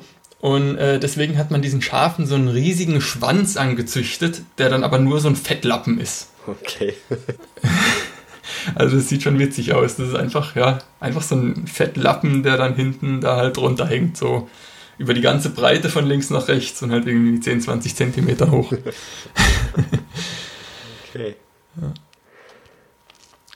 Ähm, ja, dann lass ja. uns doch einfach ja auf, dein, auf deiner Fahrradroute weitergehen, oder? Genau, dann nach dieser äh, Jurte bin ich dann so ein bisschen an so einem Fluss entlang gefahren und an einen Ort gekommen. Ähm, ah, Mist, die habe ich mir jetzt hier gar nicht aufgeschrieben. In der Nähe des Ugi-Sees, U-G-I-I, das steht bei mir. Und da gibt es ähm, ja, ich glaube, den habe ich auch hier. Das Problem ist, dass bei Google äh, alles nur auf Kyrillisch steht, deswegen kann ich das jetzt hier vom, von der Google Map leider nicht ablesen, wie das heißt. Ähm, also da bin ich auf jeden Fall im Ort gewesen, habe da gefragt, äh, ob es da an dem Fluss weitergeht und so und die haben mich halt nicht verstanden und haben dann letztlich irgendwie nur genickt und ich bin dann gefahren. Und dann kam ich so nach 30, 40 Kilometern, an de, äh, wo ich an dem Fluss entlang gefahren bin, wollte ich diesen Fluss dann auf einer Brücke überqueren, der auf meiner Karte war. Äh, die Brücke war auf meiner mhm. Karte. Die war aber in Realität war die nicht mehr da. Also man hat nur noch so die Betonpfeiler oder Hol Holzpfeiler waren das Holzpfeiler gesehen. Aber die Brücke ist offensichtlich irgendwie mal bei Hochwasser oder so weggeschwemmt worden. Und jetzt ist es da natürlich so, der Fluss ist 100, 200 Meter breit gewesen. Und äh, da gibt es nicht, ist nicht so, dass man da 10 Kilometer weiterfahren kann und dann die nächste Brücke ist. Mhm. Und ich musste da halt rüber. Also ein Umweg äh, über die nächste Brücke hätte mich ja, wäre irgendwie 50, 60 Kilometer gewesen und hätte mich wahrscheinlich einen Tag gekostet. und dann stand ich da erstmal am Flussufer und habe überlegt, was mache ich jetzt? Und dann habe ich erstmal äh, Schuhe ausgezogen und bin mal in das Wasser so ein bisschen rein, da wo die Brücke ist, habe halt geguckt, ob ich darüber laufen kann und dann halt mein Zeug rübertragen kann. Ja. Äh, ich wusste natürlich keine Ahnung, wie tief der Fluss ist. Also er war schon echt breit, also 100 Meter oder so waren das echt und also hätte schon sein können, dass man da nicht drin stehen kann. Bin erstmal reingelaufen, aber die Strömung war da so stark und ich bin dann im Schlamm versunken äh, und dann bin ich relativ schnell wieder raus. Und dann habe ich noch ein bisschen an einer anderen Stelle probiert, da ging es auch nicht und dann war auf der anderen Seite war so eine total ähm, heruntergekommene Holzhütte und ein Mongole davor, der hat mich dann beobachtet und hat dann so flussabwärts äh, gewunken. So, ich soll es da mal probieren. Und dann bin ich da flussabwärts gelaufen, äh, weiß nicht, 100, 200 Meter flussabwärts gelaufen, hab dann, bin dann wieder in den Fluss rein und hab's dann tatsächlich geschafft. Erstmal ohne Gepäck halt, einfach mal nur so, ob es überhaupt geht. Mhm. Bin dann rübergelaufen. Wie, wie tief war der Fluss ähm, dann so an der tiefsten Stelle noch? Bis zur Hüfte. Okay. Und äh, das, äh, also die, die Strömung war halt vor allem da äh, sehr stark, wo die Brückenpfeiler waren, weil die halt äh, praktisch das Flussbett so ein bisschen eingeengt haben. Äh, dadurch musste das Wasser halt schneller fließen, weil es weniger Platz hatte. Das heißt, 100 äh, Meter, 200 Meter weiter war die Strömung nicht mehr ganz so stark, aber also schon auch noch. Also ich bin immer noch, äh, ich konnte immer noch nicht praktisch senkrecht zum Fluss laufen, sondern wurde von der Strömung dann immer so, weiß nicht, 20, 30 Meter nach links getrieben letztlich im Vergleich dazu, wo ich, wo ich reingegangen bin. Also es war schon heftig. Und was natürlich gut war, ist, dass der, der Flussboden sehr, äh, also fast nur aus Sand bestand und nicht irgendwie Steine, wo es, wo es dann barfuß schwierig gewesen wäre zu laufen. Das war äh, angenehm. So, also ich bin dann rüber, hatte aber immer noch Bedenken, so mein ganzes Fahrrad und so darüber zu schleppen. Ich meine, wenn das ins Wasser fällt dann oder so und dann nachher ist es weg, oder? dann wird mir runtergeströmt. Hab den, den Mongolen dann so ein bisschen zweifelnd angeschaut, der konnte natürlich kein Wort Englisch und hab dann so, äh, so mit Handzeichen erklärt, ob er mir nicht helfen könnte, ob er nicht, ja, ob er mir nicht helfen könnte, das Zeug rüberzutragen, so mit, zu zweit dann wenigstens so ein Fahrrad rübertragen. Dann hat er, äh, Dann hat er sich bis auf die Unterhose ausgezogen und ist mit mir zurück auf die Seite gelaufen, durch den Fluss durchgewartet, wo mein Zeug stand. Dann war es aber, dann ich, bin ich halt zu meinem Fahrrad, habe mein ganzes Zeug vom Fahrrad äh, runtergemacht, damit es nicht so schwer ist und nur mit dem Fahrrad bin ich dann zurückgegangen äh, zu, zu, zu der Stelle, wo der Mongole auf mich gewartet hat. Nur war es irgendwie anscheinend dann so, dass er doch ein bisschen ähm, ja, den Fluss unterschätzt hat und auch ein bisschen überrascht war, wie stark die Strömung ist. Und als ich dann aufs Fahrrad gezeigt habe und so, und da hat er gemeint, äh, da hat er dann das Gesicht verzogen und abgewunken und so, nee, das macht er nicht. und ich habe dann, aber ich habe dann, ja, weiß nicht, ich, das musste jetzt gehen, ich musste darüber. Hab dann das Fahrrad gepackt, hab ihm so ein bisschen gesagt, er soll sich hier, er soll hier das Fahrrad so ein bisschen festhalten also das ganze Gewicht war dann auf mir. Ich habe äh, hab das Fahrrad so ein bisschen auf die Schulter genommen. Ja. Äh, und hab dann so, hatte dann wenigstens die Hoffnung, dass er mich so ein bisschen gegen die Strömung abstützt. Also dass er äh, flussabwärts von mir langläuft und falls ich so ein bisschen da weggetrieben werde, dass er mich dagegen abstützt. Und dann, ja, sind wir rübergelaufen. War so, dass er allerdings eher äh, ich hatte irgendwie das Gefühl, dass er sich eher am Fahrrad festgehalten hat, als mich abzustützen. Aber es hat dann tatsächlich funktioniert, ja. Und dann, dann bist du irgendwie ein paar Mal hin und her mit irgendwie erst Fahrrad, dann noch Gepäck oder so. Genau, ja. Meine vier, und fünf Mal bin ich dann hin und her. Da hat mir dann, Mongol hat mir dann auch nicht mehr geholfen. äh, aber das Gepäck habe ich dann alleine gemacht. Halt irgendwie alle Wertsachen, Pass, Geldbeutel und so, äh, irgendwie eine Plastiktüte, möglichst wasserdicht verpackt, falls, falls mir doch irgendwas ins Wasser fällt. Ja, und dann stand ich auf der anderen Seite. Okay. War ein cooles Gefühl, das, ja. das geschafft zu haben. Spannende Geschichte auf jeden Fall. Und der denkt sich wahrscheinlich genau. auch, oder wird es dann auch irgendwie seinen, seinen Freunden und Verwandten erzählen. Er war so ein, so ein Westler, der irgendwie mit seinem Fahrrad durch den Fluss ist. Ja, das kann man mir vorstellen. Ne? Ja, dann ging es weiter zu diesem Ugi-See eben, äh, UGII. Ähm, da hat mich dann äh, auf dem Weg dahin auch im Auto jemand überholt und die hat mich dann auf ziemlich gutem Deutsch angesprochen, sah aber mongolisch aus und hat mir dann erklärt, äh, sie ähm, hat in der DDR studiert. Ähm, wie gesagt, war die Mongolei auch bis in die 90er Jahre kommunistisch und hatte da wohl entsprechend gute Verbindungen zur DDR und es gibt wohl einige Mongolen, das hat sie, glaube ich, dann gesagt, dass es einige einige Mongolen gibt, die dann irgendwie in der DDR studiert haben und da hat sie auch dazugehört und mittlerweile lebt sie auch äh, in Berlin hm. und war jetzt halt äh, zu Hause im Urlaub und äh, hat mir dann gesagt, dass es an diesem Ugi-See, dass sie da in irgendeinem so touristischen Jurtencamp übernachten. Also es gibt äh, neben den Jurten, wo die Leute wirklich drin leben, gibt es auch viele äh, an so touristischen Orten Jurten, die dann wirklich zum Zwecke des Tourismus äh, vermietet werden. Die sind dann normalerweise noch spärlicher eingerichtet, also da gibt es dann normalerweise wirklich nur noch drei Betten und Mhm. vielleicht einen Ofen drin und sonst nichts. Und da kann man sich dann halt ja so eine Miete, äh, so eine Ju- Jurte mieten. Und die hat eben gemeint, die übernachtet an so einem, an so einem Jurtencamp und dann bin ich da auch hin und dann haben wir uns dann ja, noch ein bisschen mehr unterhalten am Abend. Ja, und da habe ich dann ja zum ersten Mal nicht gezeltet, sondern in der Jurte geschlafen. Das ist für mongolische Verhältnisse gar nicht so billig. Also ich glaube 10, 15 Euro hat das gekostet. Okay. Ja.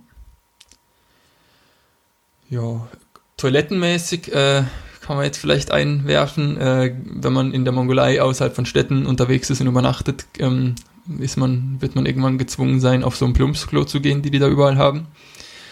Äh, Das ist einfach so in, in ein Loch in die Erde gegraben und dann äh, Holzplatten, also mit so Holzplatten, äh, ja, das ähm, Loch bedeckt und eine von diesen Planken fehlt dann halt, sodass man da dann eben ja, Zugang hat. und, und ab und zu sind, oder normalerweise hat es dann auch noch äh, aus Blech oder, ähm, oder auch aus Holz so ein Hütchen äh, oben drum. Meistens auch mit Tür. Und ja, äh, ist natürlich äh, ganz witzig, weil die, die Horrorvorstellung ist halt immer, dass man irgendwie das Handy aus der Hosentasche rutscht und dann in diesen Graben fällt oder so. Äh, ja, also ich jedes Mal, wenn ich dahin bin, habe ich immer zweimal geschaut, ist der Reißverschluss an meiner Hosentasche auch wirklich zu oder, oder habe dann das Handy irgendwie vor der Toilette irgendwie abgelegt oder so. Und ich habe dann später diesen Israeli, von dem ich schon äh, erzählt habe, den habe ich in Ulaanbaatar getroffen und der hat mir dann auch wirklich erzählt, dass der irgendwie mit dem Bus unterwegs war und die haben dann mal Pause gemacht, und, ähm, um eben aufs Klo zu können bei so einer achtstündigen Busfahrt. Mhm. Muss man, muss man das mal machen. Und da ist dann wohl tatsächlich einer koreanischen Touristin äh, die Handtasche da dann baden gegangen und in dieses. Plumpsklo unten reingefallen. Und dann hat es der Busfahrer wohl irgendwie mit irgendeinem Stock oder so wieder äh, rausgeangelt. Und sie hat gemeint, ja, zum Glück ist es waterproof. Und dann hat der Israeli hat dann so zu mir gesagt, da hat er sich so gedacht, ja gut, waterproof, aber ist es auch shitproof? ja, also, also mir ist es zum Glück nie passiert. Okay. Glück gehabt. Genau, ja.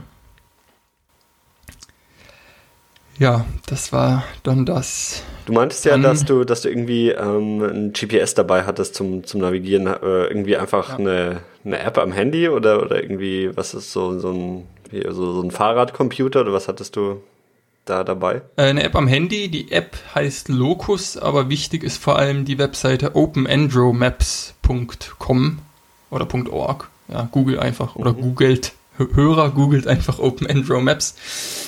Ähm, da kann man sich so Offline-Karten runterladen, ähm, zum Beispiel, also so länderspezifisch, also gibt es dann Download Mongolei-Karte, Mhm. Download Deutschland-Karte und so weiter, die man dann mit der Locus-Karte anschauen kann.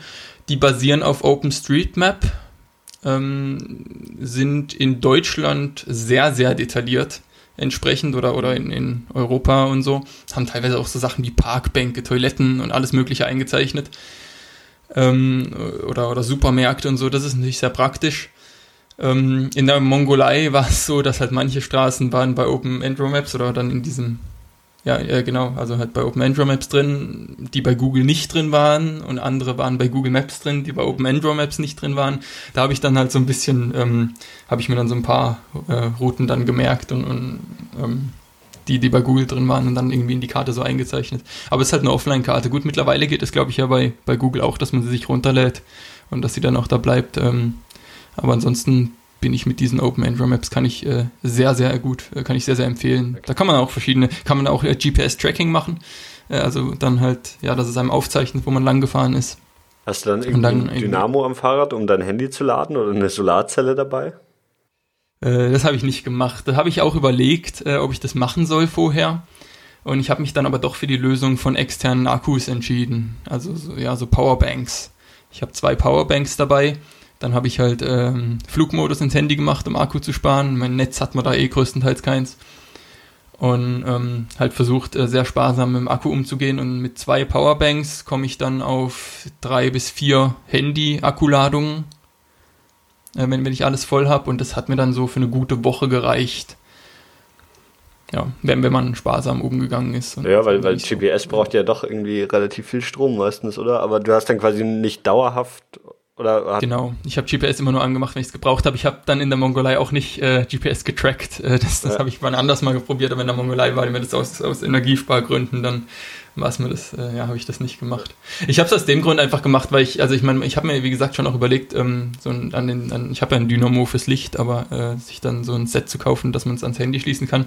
Was dann aber für, für mich dagegen gesprochen hat, war erstens, dass es doch teurer ist als Powerbanks. Also man muss da schon so 80 Euro rechnen. Und die Powerbanks habe ich 15 äh, Euro das Stück gekauft.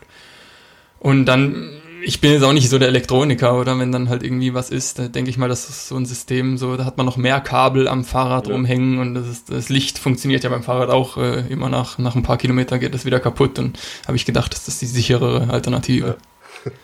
für mich. Okay. Ähm, so, also wir waren an diesem, äh, wie ist der, Ugi, Ogi-See ja, genau. Ähm, ja, habe ich aber eigentlich auch nur übernachtet. Mhm. Bin dann weitergefahren. Da waren auch so ein paar, ja, waren dann eben so Touristen, äh, Jurten, Jurten, Touri äh, Touristenjurten, Touri-Jurten. Und ich habe dann auch irgendwie so einen so LKW-Bus vorbeifahren sehen. Also ja, ein Bus, wo Leute drin sitzen oder so, oder vielleicht sogar drin schlafen können, also so für Touristen. Aber halt äh, in groß und wie auf einem LKW drauf, der dann auch durchs Gelände gefahren ist. Also die haben dann offensichtlich da so eine Tour gemacht. Kann man auch machen anscheinend. Bin dann weitergefahren in Richtung Karakorum. Karakorum ähm, kennen Leute, die sich gut mit Geschichte auskennen. Denn Karakorum war die Hauptstadt des Mongolenreiches. Äh, jetzt kann man so ein kleines bisschen, ist das eine gute Möglichkeit, mal ein bisschen nochmal in die Geschichte abzuschweifen. Mhm. Äh, und zwar Genghis Khan hat ja irgendwann die Mon diese mongolischen Nomadenstämme vereint. Ähm, 1190 war das. Und äh, dann auch äh, viele Angriffskriege oder Eroberungsfeldzüge geführt. Und 1279, das war dann schon nicht mehr unter Genghis Khan, soweit ich weiß, das waren dann seine Nachfolger. 1279 ähm, war die Mongolei das größte zusammenhängende Reich, das es in der Geschichte jemals gegeben hat. Die haben praktisch ganz China beherrscht Zentralasien, Persien und sind bis nach äh, Polen und Österreich ähm, vorgedrungen. Also fast komplett Asien hat denen eigentlich gehört, bis auf Indien und, und, den ganz, und, und ganz im Norden Sibirien, wo es wahrscheinlich nicht so viel zu holen gibt. Mhm. Und davon war eben Karakorum die Hauptstadt.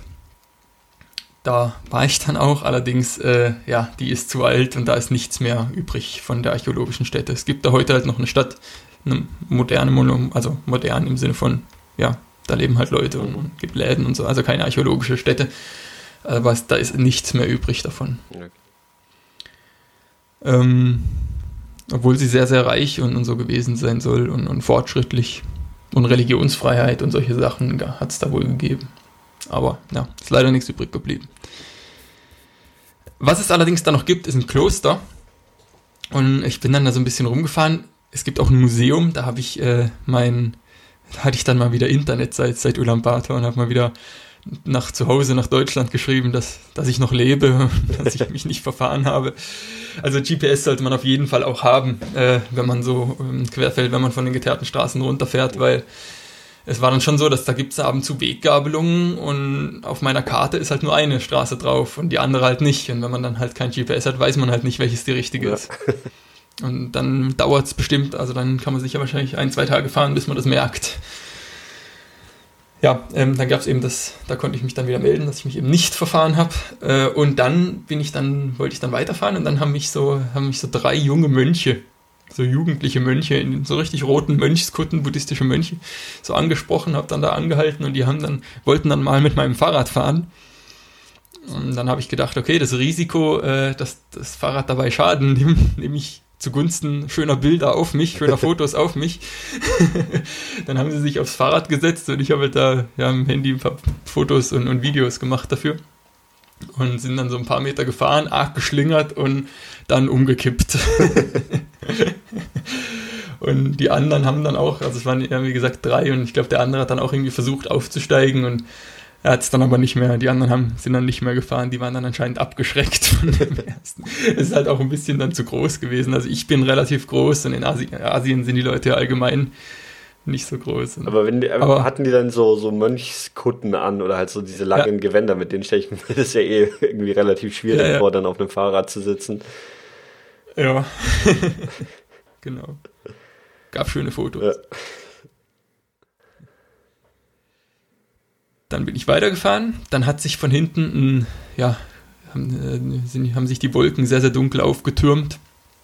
Und ich hatte ein bisschen Angst, dass mich der Regen einholt, dann gerade, weil es dann auch Nacht wurde und ich irgendwie mein Zelt noch aufbauen wollte. Und Zelt aufbauen im Regen ist halt immer ein bisschen blöd, weil dann das Innenzelt nass wird.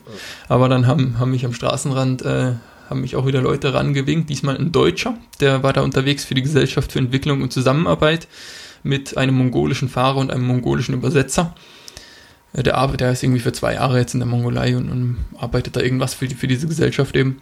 Und der hat mir dann aus so einem Karton äh, Murmeltierfleisch angeboten. Und dann habe ich mal Murmeltierfleisch probiert. Also es gibt wohl Murmeltiere viele in, in, in der Mongolei. Und ja, dann habe ich mal Murmeltierfleisch probiert. Ist sehr zäh und schmeckt nach nicht viel. also, ja. Aber ich habe es mal probiert der, der, der Mongole, also der hat dann so, ähm, der Deutsche, der hat dann so zu seinem Übersetzer wahrscheinlich gesagt, hier, schneid ihm mal ein Stück ab und der wollte natürlich dann das beste Stück mir abschneiden, nämlich das fettigste. und dann hat er schon gemeint, nee, nimm lieber eins mit weniger Fett. ja, wie es dann halt so ist. Aber ja, es ist schon, schon eigentlich lustig, dass irgendwie, du bist einfach so auf deinem Fahrrad unterwegs und, und irgendwie ähm, ganz, ganz viele Sachen, die du erlebt hast, ähm, sind immer damit, da, dass dich irgendwie Leute kurz ranwinken ja. und, und irgendwie so, wie hier probier Murmeltierfleisch, hier ist äh, Stutenmilch. Ja.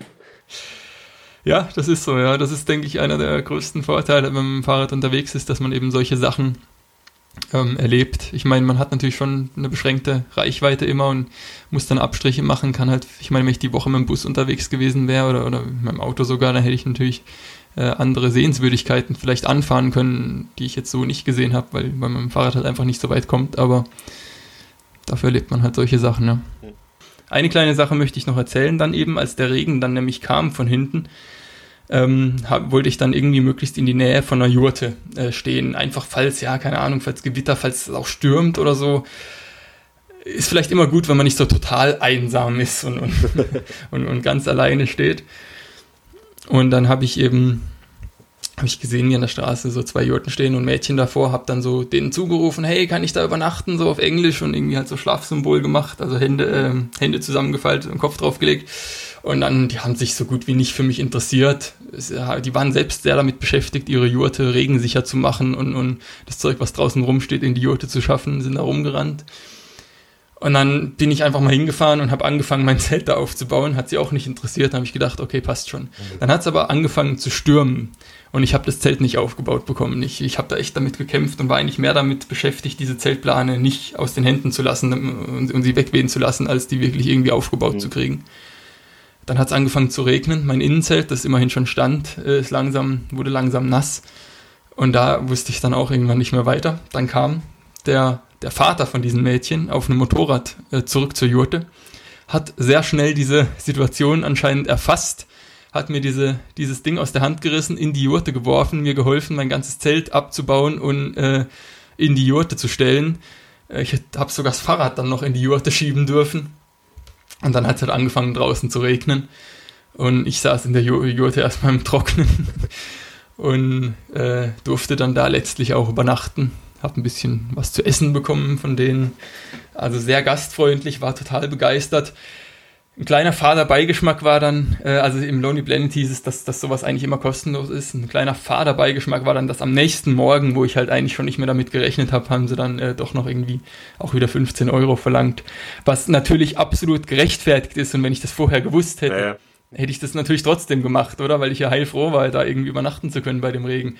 Aber dann, wenn man halt, ja, wenn man halt nicht damit rechnet und dann so im Nachhinein so dann noch Geld verlangt wird, habe ich mich ein bisschen, musste ich mich dann damit aufbauen, dass es das ja absolut wert war und, und dass ja. die es ja auch wirklich brauchen können und dass ich ja wahrscheinlich doch irgendwie reicher bin als die und so, aber ja. Ja, ja das äh, war es auch. Was ich, also was es da zu essen dann gab, war, ähm, äh, war so Milchreis mit so ein paar knorpeligen Fleischstücken. äh, drin. Und, und auch Milchtee haben die viel. Einmal habe ich auch gesalzenen Milchtee angeboten bekommen. Das äh, fand ich auch nicht so gut. Das habe ich, glaube dann sogar gesagt, das will ich nicht austrinken. ja. Und was ich auch einmal noch hatte, war Brot. Die hatten tatsächlich irgendwo mal Brot und dann ähm, so als Brotaufstrich haben die sowas genommen, was für mich wie Milchhaut aussah. Also ein okay. bisschen, ja, so feste Milchhaut und dann äh, ganz normaler Zucker mit dem Löffel drüber gestreut. Und das dann gegessen. Das war, das war gar nicht so schlecht. Mhm.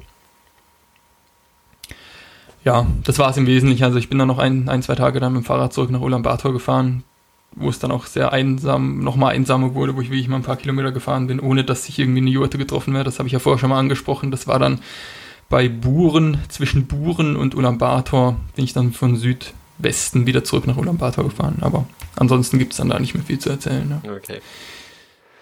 Um, ähm, also das war jetzt so, so die, die große Radtour. Wie lang war die insgesamt? Acht Tage oder sowas meintest du? Genau, acht Tage. Mhm. Ähm, ja, was, was, und dann, dann kam irgendwie deine Freundin nach, nach Ulaanbaatar oder wie und ihr habt ab da dann gemeinsam noch, noch irgendwie Ausflüge gemacht oder Reisen. Ja, dann kam meine Freundin Tonja nach Ulaanbaatar und dann haben wir, weiß nicht, jetzt können, jetzt können wir von mir aus das erzählen, was Ulaanbaatar angeht. Mhm. Ich meine, in Ulaanbaatar gibt es auch nicht so wahnsinnig viel ähm, anzuschauen. Es gibt ein Kloster, ein buddhistisches, was, wenn man schon irgendwie in, in Ostasien unterwegs war, ein paar Klöster gesehen hat. Groß ist, aber nicht unbedingt was Besonderes. Und ein Winterpalast des Bogd Khan. Also Bogd Khan war auch irgendwie ein Nachfolger von Genghis Khan. Khan ist dann irgendwie so ein, so ein Herrschertitel. Mhm. Ähm, der ist auch in Ulaanbaatar. Das ist äh, ja so, so ähnlich wie vielleicht die verbotene Stadt, nur sehr viel kleiner. Also so Gebäude aus Holz mit den typischen asiatischen buddhistischen Dächern und und so. Und, und da hat es dann auch so ein Museum dabei gehabt, wo, wo ganz viele ausgestopfte Tiere zu sehen waren, weil der wohl gerne gejagt hat. Äh, in Ulaanbaatar, ähm, ja, was, was so das Zentrum von Ulaanbaatar ist, ist der Genghis Khan Square. Ähm, oder Such, ja, ich glaube, der hieß früher Suchbata Square. Das war ein Suchbata war auch irgendeine eine Figur in der äh, zum Zeit, zur Zeit des Kommunismus, aber mittlerweile wurde der dann umbenannt in Genghis Khan Square, nachdem man dann eben demokratisiert hat, die Mongolei. Also seit, 19, ja, neun, seit 1990, also auch beim Zufall der Sowjetunion, äh, ist die Mongolei eine Demokratie und Marktwirtschaft. Und dann bezieht man sich jetzt sehr häufig eher wieder auf Genghis Khan als auf, auf diesen kommunistischen Suchbata.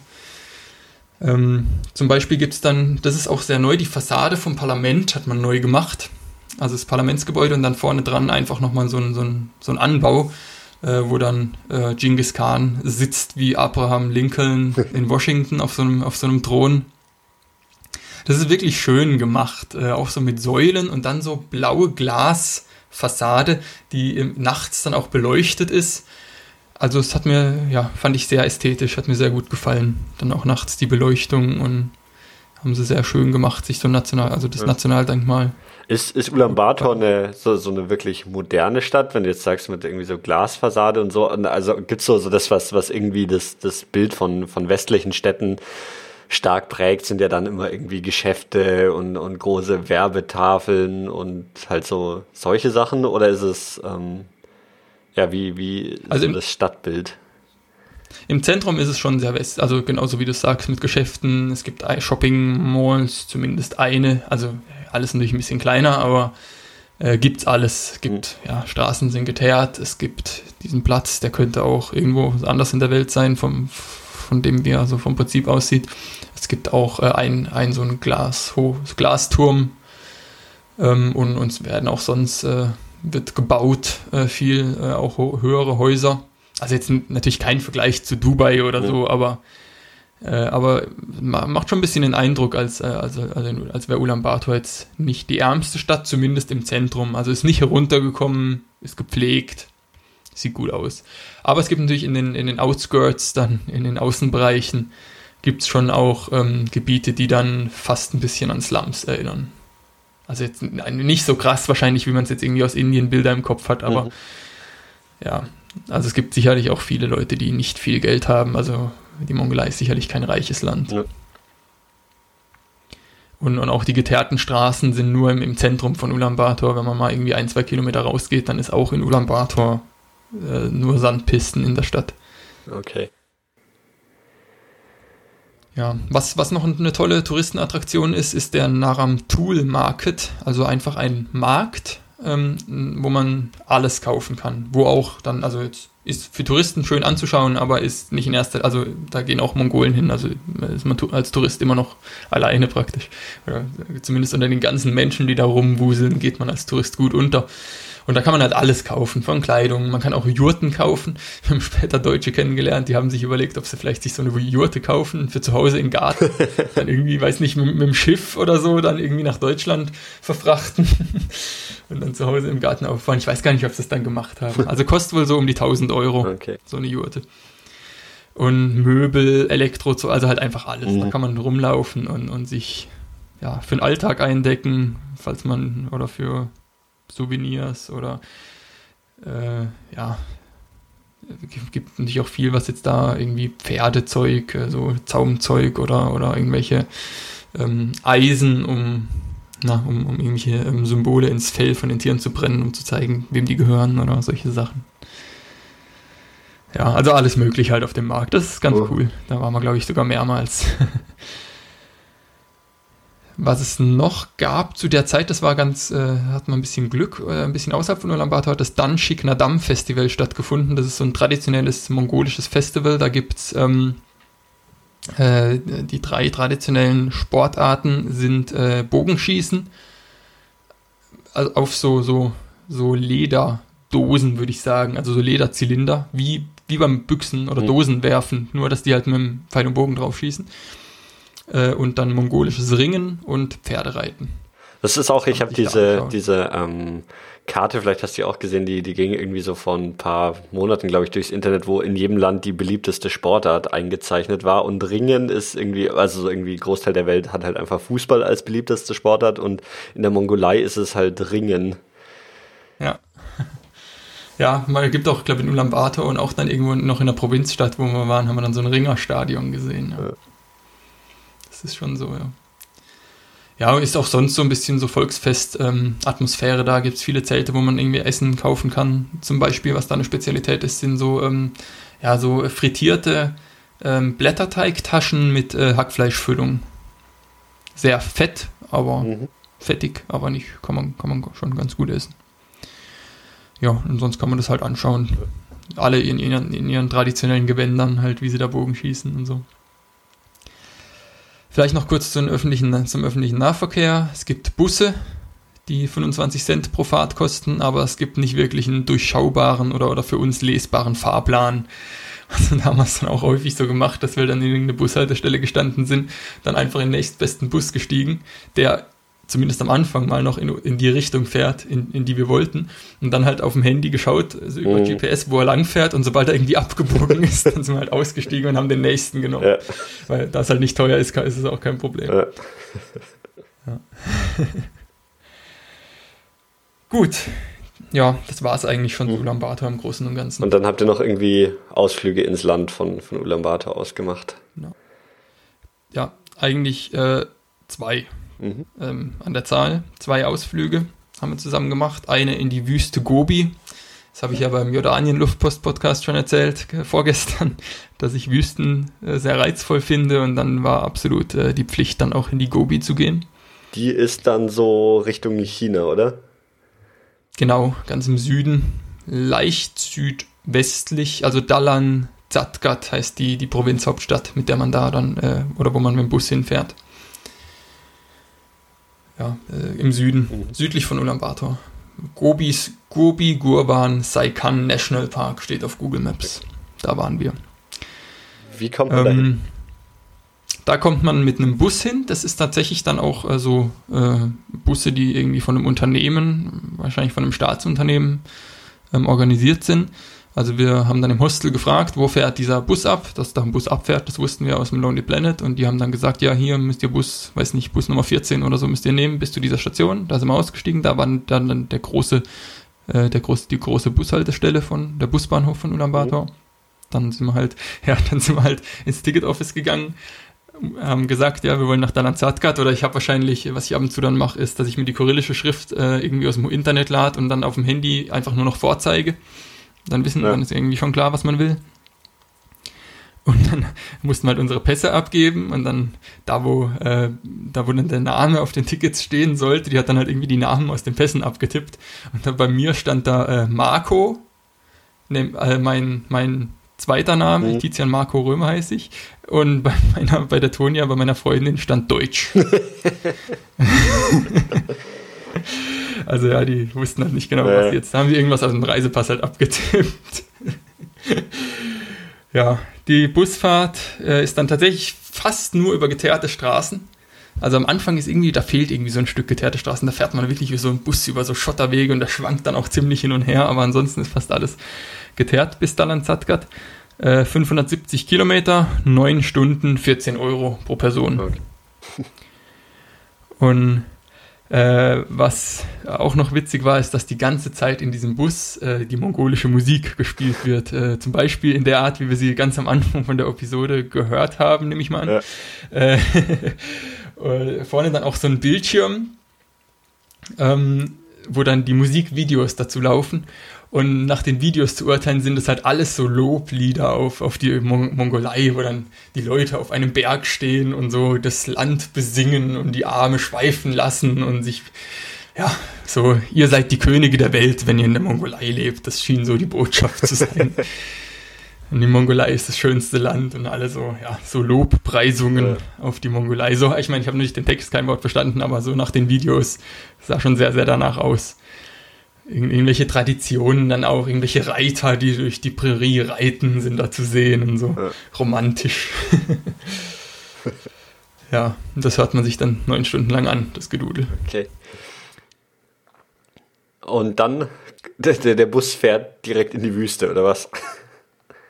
Nee, der Bus fährt äh, in die Stadt Dalan Zadgat. Okay. Das ist eine Stadt, ja, mit so 20.000, 30.000 Einwohnern.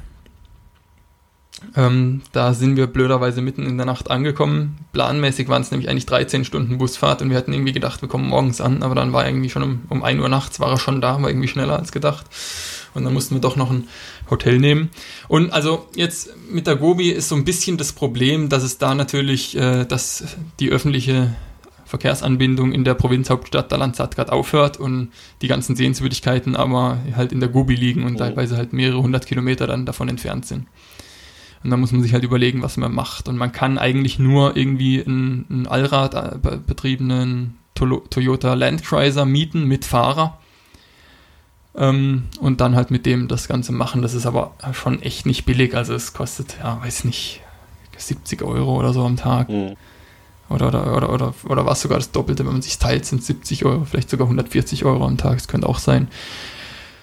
Ich wollte aber unbedingt in die Gobi und deswegen sind wir da trotzdem hin. Und dann war halt so ein bisschen der Plan, okay, wir schauen uns nur Joli Am an. Äh, Jolin Am heißt es, glaube ich, eigentlich. Jolin Am.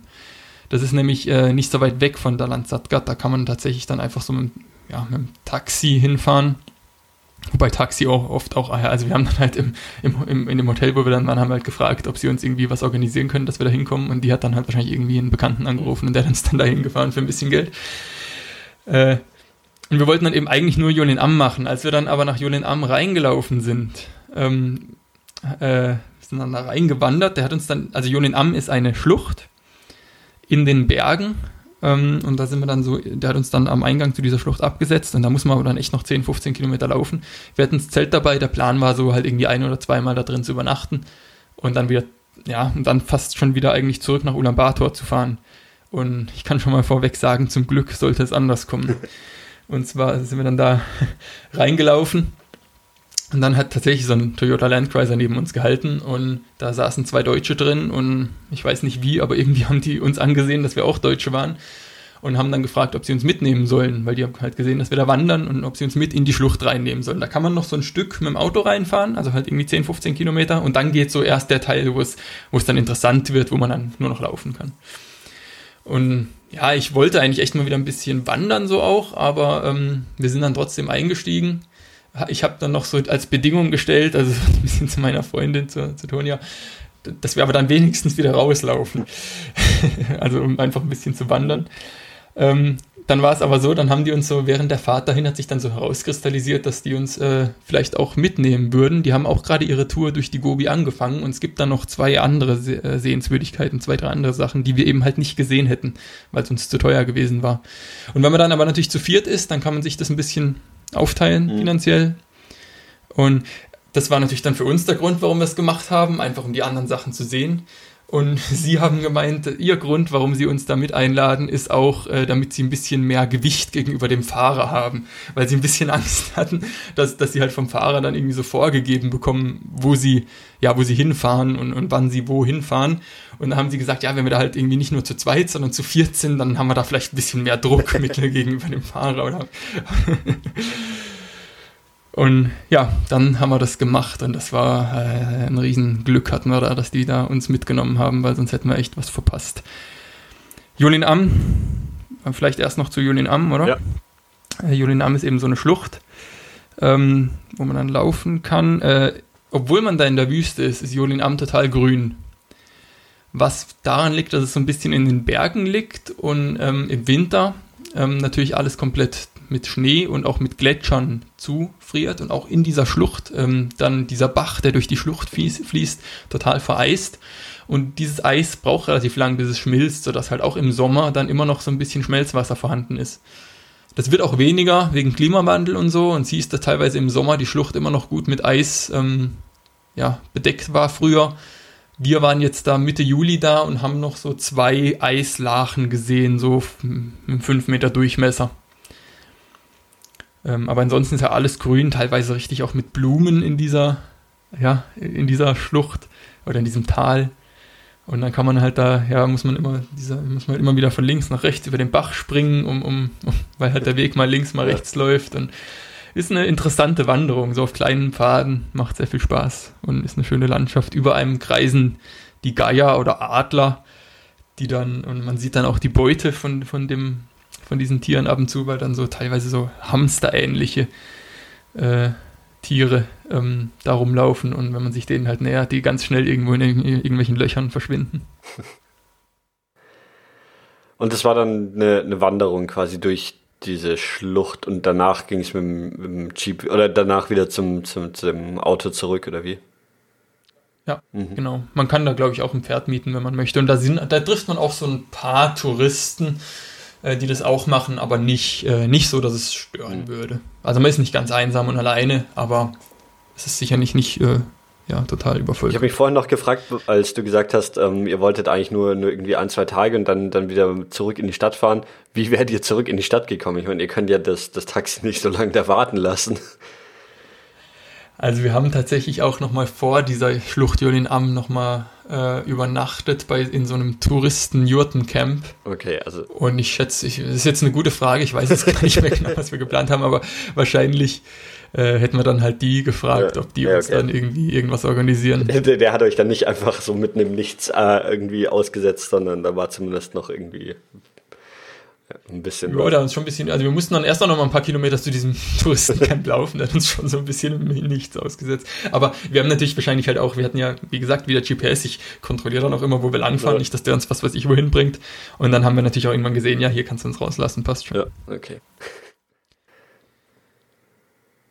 Ja, und dann sind wir eben mit denen dann mitgefahren. Das war total cool. Hatte auch den Vorteil, die hat natürlich im Auto, die haben irgendwie Großeinkauf gemacht vorher, hatten einen Campingkocher dabei und waren dann so nett, dass sie uns immer auch immer was von ihren, ja, äh, von ihren Speisen abgegeben haben. Die haben wirklich raffiniert gekocht. Also da sind wir halt irgendwie überhaupt nicht so der Typ dafür. Und wir hatten keinen Kocher dabei und keine Ahnung vom Koch. Also ich zumindest nicht. Und, und das war dann auch kulinarisch natürlich sehr angenehm.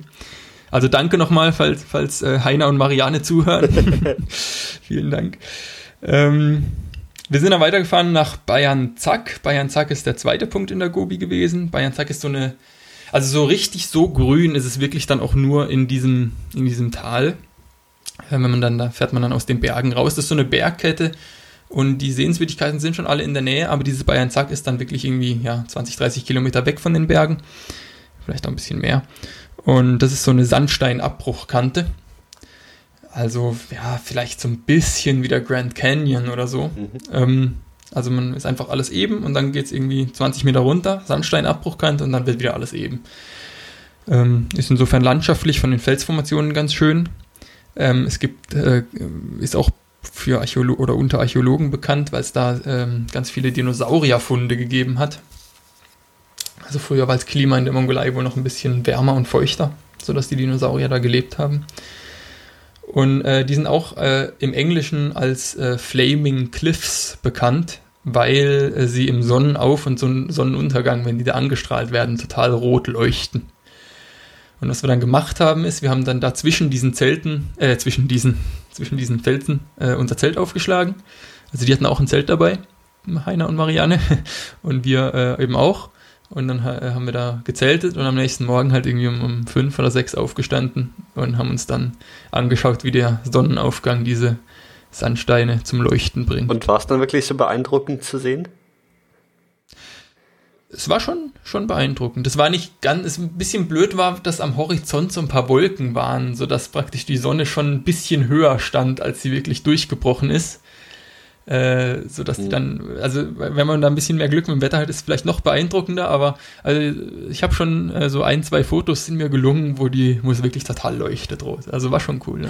Ich, ich frage das mal nur, weil wir damals in Kambodscha wollten irgendwie den Sonnenaufgang bei Angkor Wat anschauen und, und irgendwie um drei in der Früh raus und dann noch eine Autopanne gehabt und so weiter und dann war es irgendwie total bewölkt und es war einfach mega unbeeindruckend. ähm, aber dann, dann hattest du mehr Glück bei weil ja. deswegen habe ich immer so, so wenn, wenn man irgendwo Sonnenaufgang an irgendwelchen speziellen Orten anschauen, dann immer ein Trauma. Ja. Gut, in Kambodscha ist die Wahrscheinlichkeit, dass es bewölkt ist, bestimmt auch höher als in der, in der Wüste Gobi. Ja, vor allem, wenn man in Und, der Regenzeit äh, wir haben natürlich auch da direkt Sorry, was? Äh, vor, vor, allem waren wir noch so, so in der Regenzeit oder unterwegs, also ja. gerade zumindest am Beginn der Regenzeit und ja. ja wir haben ja auch da übernachtet, direkt davor. Mhm. Das heißt, wir mussten nicht um, um drei aufstehen. Ja. ja. Also kann man schon machen. Ähm, und dann äh, sind wir weitergefahren und das war eigentlich die Hauptsehenswürdigkeit in der Gobi, wo, wo ich auch echt froh bin, dass wir die nicht verpasst haben. äh, das nennt sich Korungrön Els oder Korungrön Els, die sprechen das immer so ein bisschen hart aus. Korungrön Els äh, sind Sanddünen. Und zwar gehören die zu den höchsten Sanddünen der Welt. Die türmen sich 300 Meter hoch. Äh, sind 200 Kilometer weg von Dalan Zadgat, also da ist man dann auch ein paar Stunden unterwegs im Auto. Halt quer, quer durch die Wüste. Und also diese Sanddünen, das ist äh, ganz witzig irgendwie, weil also es ist nicht so, dass, dass da irgendwie die ganze Wüste nur Sand ist, sondern das meiste ist schon eher so erdig und, und Geröll und vielleicht so ein bisschen Kies und, und so, so in der Art. Und da wachsen dann auch überall so ein paar Grasbüschel. Und dann plötzlich, so wirklich wie mit dem Lineal gezogen, fängt dann die Sandwüste an. Und die hört dann aber auch mal wieder auf. Also diese Sand, der, dieser Sand, der erstreckt sich so auf einer Fläche von 80 mal 10 Kilometern ungefähr. So ein Streifen Sand, also habe ich mal ausgemessen mit Google, äh, also mit, mit Satellitenbildern auf, auf Google Maps. Also so 80 mal 10 Kilometer. Mhm. Und, und dann ist so, ja, wir haben dann da übernachtet, hatten dann da auch wieder so, so Jurten. Und dann läuft man, also noch, noch in dem Bereich mit Erde, dann läuft man äh, von diesen Jurten in Richtung der Sanddünen. Ähm, da ist dann so ein Streifen grün, weil da dann noch so ein Bach vorbeifließt. Also man kommt von Erde auf so einen Grünstreifen und dann läuft man noch ein paar hundert Meter und dann fängt hinter dem Grünstreifen der Sand an. Und dann geht es halt hoch, 300 Meter. Und dann ist natürlich die Attraktion ist dann natürlich, dass man äh, auf diesen 300 Meter hohen Sandberg steigt. Das haben wir dann auch gemacht und da ist man dann natürlich auch ordentlich eine ganze Zeit lang unterwegs. Geht einfach, also gibt es nicht keine Wege, ist einfach ein Sandberg, wo man halt einfach irgendwie hoch muss. Und, und dann auf der anderen Seite geht es wieder runter und dann streckt sich das noch, diese, dieser, dieser Bereich mit dem Sand noch 10 Kilometer weit oder so. Also, aber äh, hinter diesen hohen Sanddünen ist es dann nur noch, sind die Sanddünen nur noch niedriger, sodass man dann auch wirklich so weit sieht. Das heißt, wenn man da oben drauf steht, dann sieht man halt wirklich so, ja, wie das halt irgendwie nur so eine kleine, relativ kleine Fläche ist, äh, wo der, wo der Sand liegt. Also es sieht halt echt, also es ist nicht wirklich so Wüstenfeeling oder so, dass man sich vorkommt wie in der Wüste. Äh, macht eigentlich eher so ein bisschen den Eindruck, als wären da irgendwie, weiß nicht, eine Million Kipplaster gewesen und hätten da ihren Sand abgeladen. also man fühlt sich eher wie in einem Sandkasten, aber äh, ja, ist es die Attraktion, ist nicht trotzdem cool, ja. weil in, in, so einem großen Sandkasten ist man auch nicht alle Tage. Und ist ähm, die Wüste hauptsächlich dann, dann so Steinwüste und, und es gibt eben diesen einen Abschnitt, in dem es ähm, dann, dann wirklich so feinen Sand hat, oder wie ist das? Genau so, ja. Äh, also ich würde vielleicht sogar eher ein bisschen sagen Erdwüste statt Steinwüste. Also es ist so, ja, so ein bisschen ganz komisch irgendwie, so, so feste Erde und dann so irgendwie so Kies oder so. Und aber es wächst, wachsen auch überall so Pflanzenknöchel hoch. Also so ganz so Gräser oder, oder so irgendwas, also Flechten oder sowas. Ja. Bis eben dann halt da auf die Sand, äh, diese Sanddünen. Da kann man dann hochlaufen und, und wir sind dann auch äh, dann am Nachmittag dann nochmal, als wir wieder runtergelaufen sind, sind wir auch nochmal so außenrum so ein bisschen hinter, hinter diese hohen Sanddünen, weil ich wirklich mal so ein bisschen, um, um so ein bisschen das Wüstenfeeling zu provo provozieren, um mal irgendwann an einen Ort zu kommen, wo ich wirklich mich umdrehen kann und nur, und nur Sand sehe äh, da sind wir dann auch hingelaufen und waren dann auch an einem Ort, äh, wo wir uns umgedreht haben und nur Sand zu sehen, aber ja, so ein bisschen so Wüstenfeeling war irgendwie trotzdem nicht, weil man wusste halt, ja, hinter der nächsten Sanddüne ist halt wieder fertig. Ne? ja, das ist Korungre. Es war trotzdem total cool, so auf, auf so eine 300 Meter Sand, Sandberg hochzulaufen und dann auch, wenn es auch dann, ähm, äh, als die Sonne unterging, wurde auch schön angestrahlt und Sieht auch, wenn man unten dran steht, beeindruckend aus. Und dann waren so, die hatten dann auch äh, so Kamele, diesmal auch mit zwei Höckern. Äh, da hätte man reiten können, aber kann man natürlich auch, die stehen dann teilweise so auf dieser Sanddüne auch rum, oder also nicht ganz oben, aber so im, im unteren Bereich. Kann man schöne Fotos machen von, von Kamelen auf Sanddünen. war cool, ja. ja. Und, Und auch der Sternenhimmel war toll, ja. ja. Nachts halt. Wird es in der Nacht äh, sehr kalt? Nö, also Pulli. Okay. Pulli muss man schon anziehen, aber. Ja, weil das gibt es ja manchmal in Wüsten, dass es dann irgendwie nachts richtig, richtig fies kalt wird. Ja. Ja, ist da nicht so. Okay. Wir hatten auch Glück, zufällig hat es in der Nacht, bevor wir auf diese, ähm, auf die Dünen hochgelaufen sind, hat es geregnet tatsächlich. Also ich glaube, das kommt da schon nicht so arg oft vor, aber äh, Glück in dem Sinne, weil dadurch zumindest einige Bereiche von der Düne halt äh, relativ fest waren, der Sand dann durch die, mhm. durch die Nässe. Das hat es natürlich einfacher gemacht, dann hochzulaufen. ja, was äh, wir da auch gesehen haben, die haben, also wir haben dann auch wieder in so Touristenjurten übernachtet, aber ähm, die, die, Besitzer haben auch noch Vieh ähm, besessen, äh, Pferde, Ziegen, an den Ziegen war witzig, die, äh, die haben immer so äh, zusammen in der Nacht äh, da gelegen und geschlafen zwischen den Jurten und diesem Plumpsklo, was es da auch wieder gab.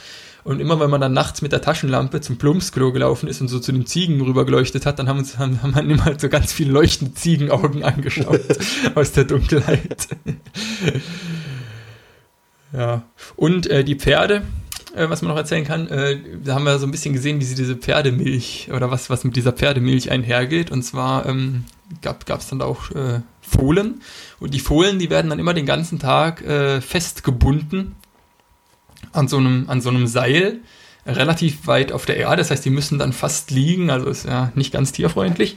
Äh, was aber den Sinn hat, ähm, dass sie halt dann nicht an die Zitzen kommen und die äh, Milch von den, von den Stuten trinken, weil die will man ja melken. Ja, okay.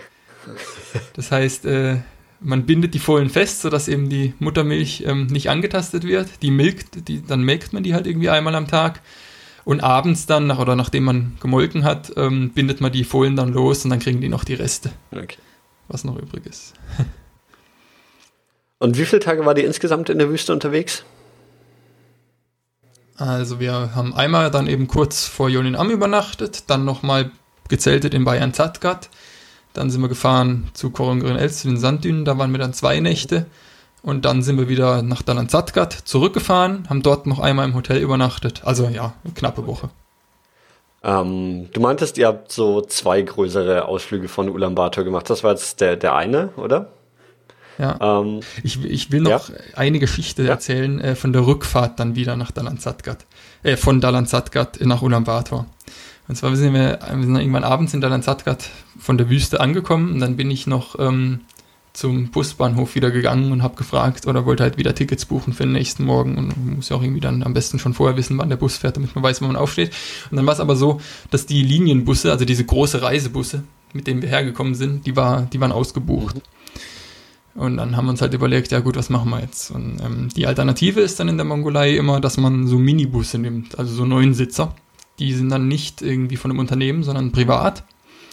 Und die haben zufällig dann direkt vor unserem Hotel gehalten. Äh, die sind nicht billiger äh, als die Überlandbusse, als, als die großen Reisebusse, eher teurer und sind auch nicht schneller. Und ich, also eigentlich haben die keinen Vorteil, außer halt, dass sie in dem Fall nicht ausgebucht waren. Die fahren dann halt los, wenn sie, äh, wenn sie voll sind. Das heißt, die standen direkt gegenüber von unserem Hotel und ich bin dann halt, äh, weil ich ja wusste, dass die eben erst, wenn das die halt losfahren, wenn sie voll sind, bin ich halt äh, möglichst früh dann schon hingelaufen und habe dann halt äh, gefragt, also vom Hotel über die Straße, habe gefragt, wann es denn losgeht. Und dann hat er halt gemeint, ja, also zumindest mal so einen groben Schätzwert, so ja, in einer Stunde oder so. Gut, dann sind wir, er holt uns dann aus dem Hotel. Also bin ich wieder zurück ins Hotel, haben uns nochmal schlafen gelegt, weil irgendwie morgens äh, nochmal ins Bett gelegt, bisschen ausgeruht. Zehn Minuten später kommt der Busfahrer, so, es geht los. Okay, wir in Windeseile unser ganzes Zeug gepackt, weil wir, ja, haben wir nicht gemacht, wir haben gedacht, wir haben noch viel mehr mhm. Zeit, äh, rausgerannt und wir in dem Moment, wo wir da unser Zeug gepackt haben, uns beeilt haben und war irgendwie schon, es war schon so klar, wir werden in dem Bus dann da noch mindestens irgendwie eine halbe Stunde stehen und warten, oder? Das war, ich, man muss nicht lang in der Mongolei gewesen sein, um, um, um, um dafür ein Gefühl zu bekommen, ein Gespür zu bekommen. Und genau so kam es dann auch. Also wir saßen dann, der hat uns halt da, ja, hat uns dann aus dem Hotel da ähm, gehetzt, oder zumindest haben wir uns gehetzt gefühlt und dann saßen wir noch eine Stunde lang in dem Bus, bis es endlich losging. Dann ist er noch eine halbe Stunde lang durch Dalanzatgat äh, so durch die Nebenstraßen durchgefahren und hat noch ein paar Leute eingesammelt, die wahrscheinlich irgendwie ihm gesagt haben, sie würden gerne mitfahren. Und ja, das hat dann halt alles noch ewig gedauert. Dann nach Dalanzatgat äh, sind wir dann erstmal zur Tankstelle gefahren und witzigerweise muss man dann auch da bezahlen. Also, das, also man bezahlt dann da halt die Fahrt äh, die, ja, an der Tankstelle, weil er dann ja dann auch das Geld braucht, um das Sprit, mhm. um, um das Benzin zu bezahlen. Okay. und dann ging es zurück. War auch, waren, glaube ich, auch mehr Leute dann in dem Bus als, als, äh, als Sitze. Und war sehr eng und sehr ungemütlich für acht Stunden, aber immerhin wir, ja. waren dann da. War, gab auch noch einen platten Reifen auf der Fahrt. So, also auch platte Reifen gehören in Deutschland ja auch zu einer aussterbenden ja. Art. Aber ja. Ja, das war der Wüste Gobi, war der eine von, der, von den großen. Und was war dann das andere, was ihr noch unternommen habt? Das andere war der Köfskül-See. Äh, der Köfskül-See ist ein See, der fünfmal so groß ist wie der Bodensee. Den kann man auch auf Google Maps ganz gut sehen im Nordwesten von Ulaanbaatar Richtung russische Grenze. Ähm, da sind wir dann, ja, waren dann irgendwie einen Tag in Ulaanbaatar noch und sind dann da wieder hingefahren. Abends äh, sind wir mit dem Bus losgefahren. Man fährt halt auch wieder stundenlang bis Mörön. Das ist äh, einige Kilometer südlich von dem See. Da fährt dieser Linienbus hin, der Reisebus. Und was da ziemlich cool war, ist, dass wir da einen Schlafbus erwischt haben. So zufällig, wussten wir vorher nicht, aber war halt ein Schlafbus. Das heißt, die hatten ja Betten drin. Und äh, dass, dass die letzte Reihe äh, vom bei, bei Bussen die coolste ist, das gilt auch für Schlafbusse. Weil da dann wirklich die Betten halt so sind, fünf Betten direkt nebeneinander. Dadurch, dass nicht viel los war, oder Pritschen muss man eher sagen, oder ja, Liegeflächen, also Betten ist viel zu viel, das ist viel schmaler als ein Bett und eigentlich auch kürzer, was für mich ein bisschen ein Problem ist, oder Problem war. Äh, aber äh, dadurch, dass nicht viel los war, hatten wir uns halt, hatten wir halt praktisch diese fünf, äh, diese eigentlich fünf Plätze für uns halt zu zweit in der letzten Reihe ist auch nicht so schlimm, wenn man größer ist als das Bett, dann kann man die Füße vorne drüber hängen lassen in den Gang rein. Und das war die, die coolste Übernachtfahrt, die ich je in einem Bus hatte. Zurück hatten wir das Glück nicht und das ist natürlich dann schon mühsam, wenn man über Nacht dann so in einem Bus sitzt und nicht schlafen kann und so. Ja. Da in dem Liegebus habe ich, das war total geil. so, wenn man richtig schlafen kann. Ja. Ähm, da fährt man dann auch, auch über eine Nacht einfach, oder wie lange? Weil das ist, ja doch schon, schon nochmal so ein ganzes Stück, das man da fährt, ne? Ja, ja, die, die Distanzen sind in der Mongolei immer alle weit, aber wenn man abends losfährt, dann ist man morgens da. Oder vormittags ja. zumindest. Ja, dann sind wir, aber da muss man eben noch von Mörön, dieser, dieser Stadt, an Köfskelsee. Ähm, der Köstgölsee ist schon so ein bisschen auch touristisch, also da gibt es auch so ein paar Möglichkeiten zu übernachten und so weiter und äh, trotzdem aber erst äh, 2008 ist die Straße von Morön nach Kafskal asphaltiert worden. Ähm, Kafskal ist äh, der Ort am Süden von, von diesem See. Ich äh, habe also- mir das gerade auf, auf Google Maps angeschaut und das ist total geil, weil die offenbar mit dem Google Street View Auto da lang gefahren sind und zwar wirklich einfach durch den Wald. Also da ist keine Straße und da sind die mit dem Google Street View Auto lang gefahren, einfach so zwischen Bäumen mitten durchs Nichts. Also wirklich nicht mal ein Feldweg, sondern Direkt- einfach so im Wald offenbar. Ah ja. Das, das ist auf jeden Fall, äh, muss man sich mal anschauen, das ist wirklich ziemlich geil. Ähm, Wo ist es da di di- direkt beim ja, See, ja, genau, di direkt am See. Okay. Ja gut, vielleicht sind sie auch gewandert. Oder Nee, nee, man, man, man sieht unten das Ja. Auto. Also sie Okay. waren offenbar wirklich also mit, mit so, so Cool. einem Auto da unterwegs irgendwie. Ziemlich cool. Okay, witzig. Ähm, ja, was, was, äh, also ihr seid dann nach, wie ist die Stadt? Kofskül? Kafskal, ja, weiß auch nicht, wie man es ausspricht dann. Ne? Irgendwie sowas, ja. Ähm, da sind wir hingefahren, war erstmal kalt und hat auch mal wieder geregnet und so, als wir angekommen sind, aber wir hatten mal wieder Glück mit dem Wetter, als wir dann letztlich loswandern, dann wollten am nächsten Tag war es schön. Ähm, was wir gemacht haben, ist, wir haben eine Nacht in, in diesem Ort äh, eine Nacht in diesem Ort verbracht, ja, und sind dann am nächsten Tag äh, mit dem Pferd ge geritten. Also wir, jeder von uns hat ein Pferd und dann hat er noch ein, hat man noch einen Führer dabei, der auch ein Pferd hatte. Und sind dann so knapp 20 Kilometer äh, nach Norden an dem See entlang ähm, geritten. Der ist dann abends wieder mit den Pferden zurück. Wir haben da äh, zweimal übernachtet, sind an dem Zwischentag nochmal ein Stück weiter nach Norden gelaufen und wieder zurück am selben Tag. Äh, und dann sind wir die Strecke, die wir zuvor geritten sind, sind wir dann äh, zurückgewandert. Ähm, und also ja, es ist Landschaft, es ist ein schöner See, klarer See. Äh, was, was dann auch ganz witzig ist, ist, dass der im Winter wohl zufriert und ähm, dass dann äh, es äh, besser ist, ähm, wenn man mit dem LKW zum Beispiel über diesen See fährt, als über die Straße, die halt am See entlang führt. Und wenn der, das heißt, da fahren dann immer die ganzen russischen LKWs, die irgendwelche Sachen transportieren, ähm, mitten über den See drüber im Winter, wenn er zugefroren ist. Und es heißt auch, dass wohl so ein paar äh, LKW-Wracks am Grunde des Sees liegen, die dann halt irgendwie eingebrochen sind oder so. Okay. Ja, die Landschaft ist so erinnert, hat mich stark an, an Kanada oder Alaska erinnert. Also bewaldet, so Nadelwald, auch, auch diese Schotterpisten, die Straßen, äh, dann die klaren, äh, die klaren, das, das, den, der, die klaren, der klare See, das klare Wasser. War sehr idyllisch äh, und, und schön. Jetzt nicht so spektakulär wie die Wüste, weil, weil halt Wald oder so, ja, das hat man in Deutschland auch ab und zu mal, aber auf jeden Fall schön. Ja, ab und zu sind dann auch mal, als wir da gewandert sind, ist mal so eine Herde Yaks äh, an uns vorbeigelaufen. ja, okay. sonst gibt es da eigentlich auch gar nicht mehr so viel, ist dann nicht mehr so viel passiert. Ja. Äh, und Da- habt ihr dann, oder war, war das nur eine Tageswanderung oder auch wieder mit, mit Zelten und Also wie gesagt, wir sind einen Tag hingewandert, also einen Tag nach Norden entlang gewandert, dann haben wir da zweimal übernachtet, aber nicht im Zelt. Das Zelt haben wir dann nicht dabei gehabt, weil wir gedacht haben, ja, also wir, wir wussten, da gibt's was zu übernachten und dann mit dem Wandern ist dann auch ganz angenehm, wenn man nicht so viel schleppen Ja. muss. Und dann haben wir zwei Tage übernachtet und dann sind wir wieder zurück, haben dann da nochmal übernachtet. Da mussten wir dann auch wirklich, also in diesem, in diesem Ort unten, da hat es äh, so, äh, ja, auch Jurten, aber aus Holz. Also die wollten, haben halt irgendwie so aus Holz äh, so ja, kleine Häuschen gebaut und dann so ein bisschen von der Form Jurten nachgemacht. Mhm. Also das ist jetzt, glaube ich, nichts Traditionelles, aber ja. Und äh, da musste man dann tatsächlich, weil es auch eben kalt war, dann mussten wir dann diesen Holzofen äh, dann mit Holz beheizen. Die haben uns dann ein bisschen Holz vor die Tür gestellt und damit haben wir dann den, den Ofen angeschmissen. Okay. Einfach damit es warm ist. ähm, also Ja. da, das war so, so der zweite große Ausflug. Ähm, genau. Eine kleine Sache, Mhm. also ja, Ja. Hast du noch eine Frage? Äh, nee, nee, mach weiter. Das war der zweite große Ausflug. Dann ist meine Freundin Tonja ist dann äh, weitergeflogen nach Südkorea. Ich habe in Hongkong studiert, sie hat in Südkorea studiert. Also am, am Aus, so ein Auslandsjahr gemacht. Äh, und dort hat es äh, eine Woche früher angefangen. Ich hatte dann noch ein paar Tage in der Mongolei und ich hab, bin dann noch äh, drei Tage lang, ähm, habe meine Fahrradtour praktisch fortgesetzt. Äh, bin mit dem Fahrrad von Ulaanbaatar drei Tage lang nochmal im Kreis gefahren. Ich bin von Ulaanbaatar diesmal dann in Osten gefahren und mein Ziel war da äh, die Genghis Khan-Statue. Die Genghis Khan- Khan-Statue ist sehr neu, die ist nur ein paar Jahre alt.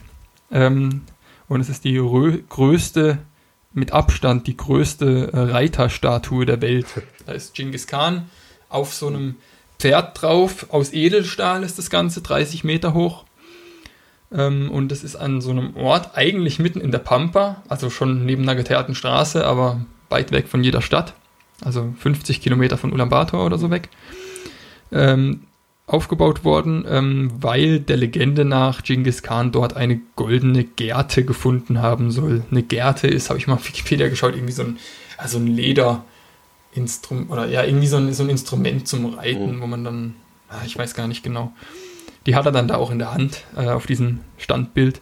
Und dann kann man äh, gegen einen kleinen Eintritt kann man dann ähm, da in die Statue rein und auf den auf den, auf den Hals von dem Pferd äh, drauflaufen und dann auf den Kopf von dem Pferd ist dann so eine kleine Aussichtsplattform. Ja, okay.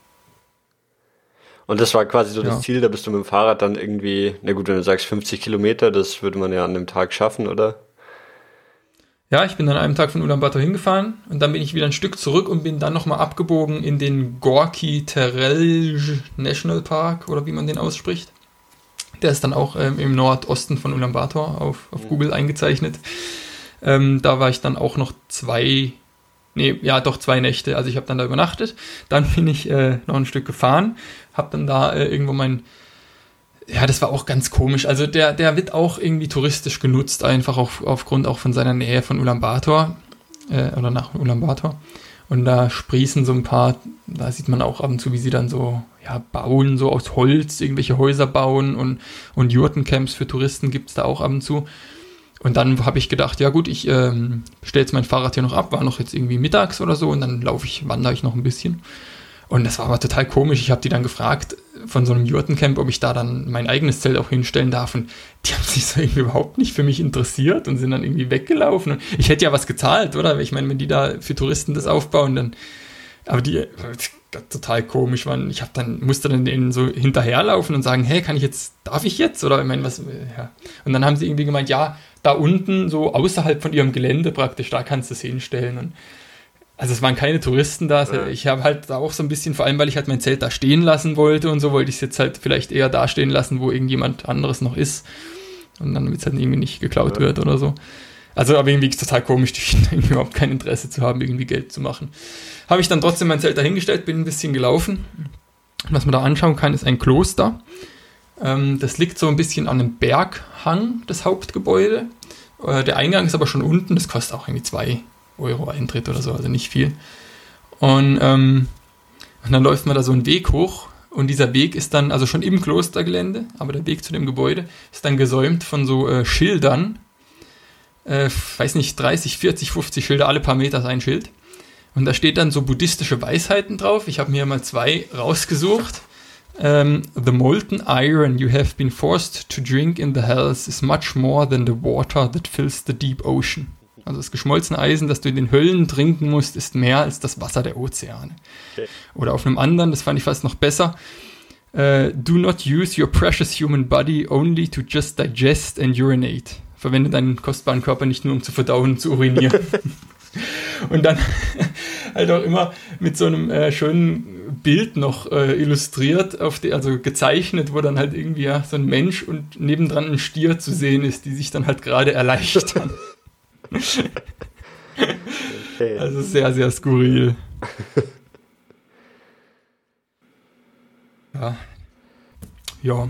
Und dann bin ich, habe ich dann, ich bin dann wieder zurück, habe dann nicht da übernachtet. Ich hatte zwar mein Zelt schon aufgestellt, aber ich war wieder früher da, war irgendwie schon, schon um drei, glaube ich, wieder zurück. Und dann dachte ich, wenn ich hier eh jetzt nicht so willkommen bin, dann fahre ich noch ein Stück und bin dann noch weitergefahren, habe woanders gezeltet. Bin am nächsten Tag nach Ulaanbaatar zurückgefahren, war dann noch zwei Tage und dann ging mein Flug nach Hongkong. Okay. Ähm, also für, für eine Reise ja doch relativ viel Zeit gehabt auch, oder? Wenn du deine 37 Tage in Summe, die du hattest, ähm, schon, schon viel Zeit, um das Land zu sehen, oder? Ja, also ich meine, das Land ist natürlich groß und, und wir haben, ja, obwohl wir ja immer sehr lange mit dem Bus gefahren sind, haben wir halt doch irgendwie nur so den zentralen Nord-Süd-Streifen gesehen. Also wenn ich jetzt vom westlichsten bis zum östlichsten Punkt die Fläche nehme, wo wir waren, dann, dann ist es vielleicht ein Drittel von der Mongolei.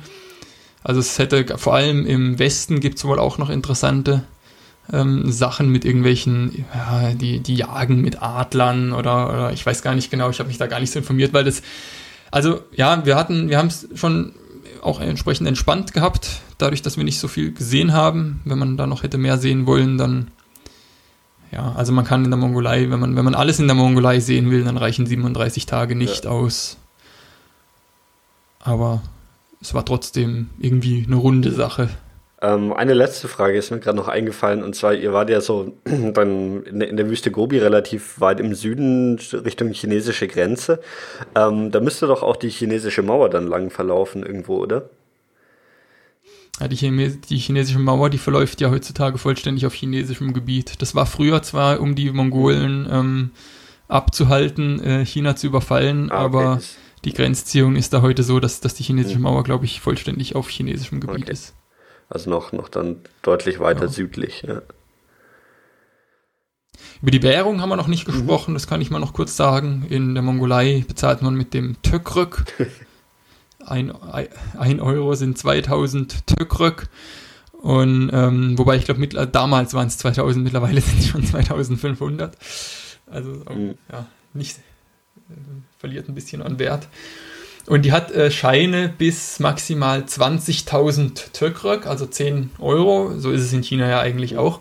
Aber dann haben wir einmal irgendwo 200 Euro in der Wüste, dann, dann hat Zadgat haben wir mal 200 Euro abgehoben und da hatte der Automat irgendwie nur 10, äh, also nur 1000 Tökrök-Scheine, also 10 Euro Scheine. Nee, 5 Euro Scheine, so, ja. 2000 Tökrök Scheine, ja. 10, Moment, 10.000 Tökrök, also 5 Euro, ja. so. Das heißt, wir haben da halt ja, das Geld sprichwörtlich mit den Plastiktüten dann nach Hause getragen. Und der, der, Automat gibt aber halt dann auch einfach irgendwie Scheine am laufenden Band aus, oder wie ist das? also das war jetzt schon der irgendwie speziell. Ich weiß nicht, ob der keine 20.000 Türkscheine mehr hatte. Der hatte irgendwie nur 10.000 Türkscheine, hat dann irgendwie 40, 40 von diesen Scheinen rausgespuckt. Ja. Okay. Aber sonst, ähm, also ich meine, du wirst wahrscheinlich nicht viel mit Karte zahlen können, das heißt, du musst irgendwie immer Bargeld dabei haben. Ja. Ähm, Habe ich jetzt auch nicht probiert, mit Karte zu zahlen, aber. Aber du. Ähm, wahrscheinlich schwierig. Gibt es genügend Orte, wo man irgendwie Geld abheben kann oder irgendwie sollte man die Chance nutzen, wenn man irgendwo einen Geldautomat sieht? Also man sollte schon, schon ein bisschen vorausplanen, auf jeden Fall. Also ja, in Ulaanbaatar kann man natürlich Geld abheben und in den Provinzhauptstädten Murön und dann an Zadgat gibt es mhm. auch Automaten. Ähm, aber ja, also ja, also muss schon, muss schon gucken. Also wenn man, wenn man mal ein bisschen ein paar Tage lang dann an Köfskel See zum Beispiel, weiß ich nicht, ob es da irgendwo einen Automat gegeben mhm. hätte. Hab ich, könnte ich mir vorstellen, dass da keinen gab, ja. Okay. Ja, haben wir noch irgendwas was ja. Wichtiges vergessen? Ich glaube, das hat jetzt die Reise doch echt umfassend eigentlich beschrieben, ja. Ja, war, war auf jeden Fall. Wenn du keine Fragen mehr hast.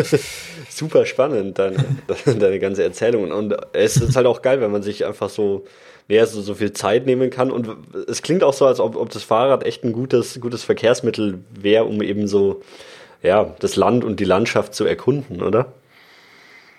Man muss aufpassen. Also ich hatte dann in, also im Norden schon, äh, vor allem für Land und Landschaft, wie gesagt, die Sehenswürdigkeiten, die großen Sehenswürdigkeiten sind dann zu weit auseinander. Ähm, aber auch um die Leute und die Kultur kennenzulernen, das ist eine super Sache.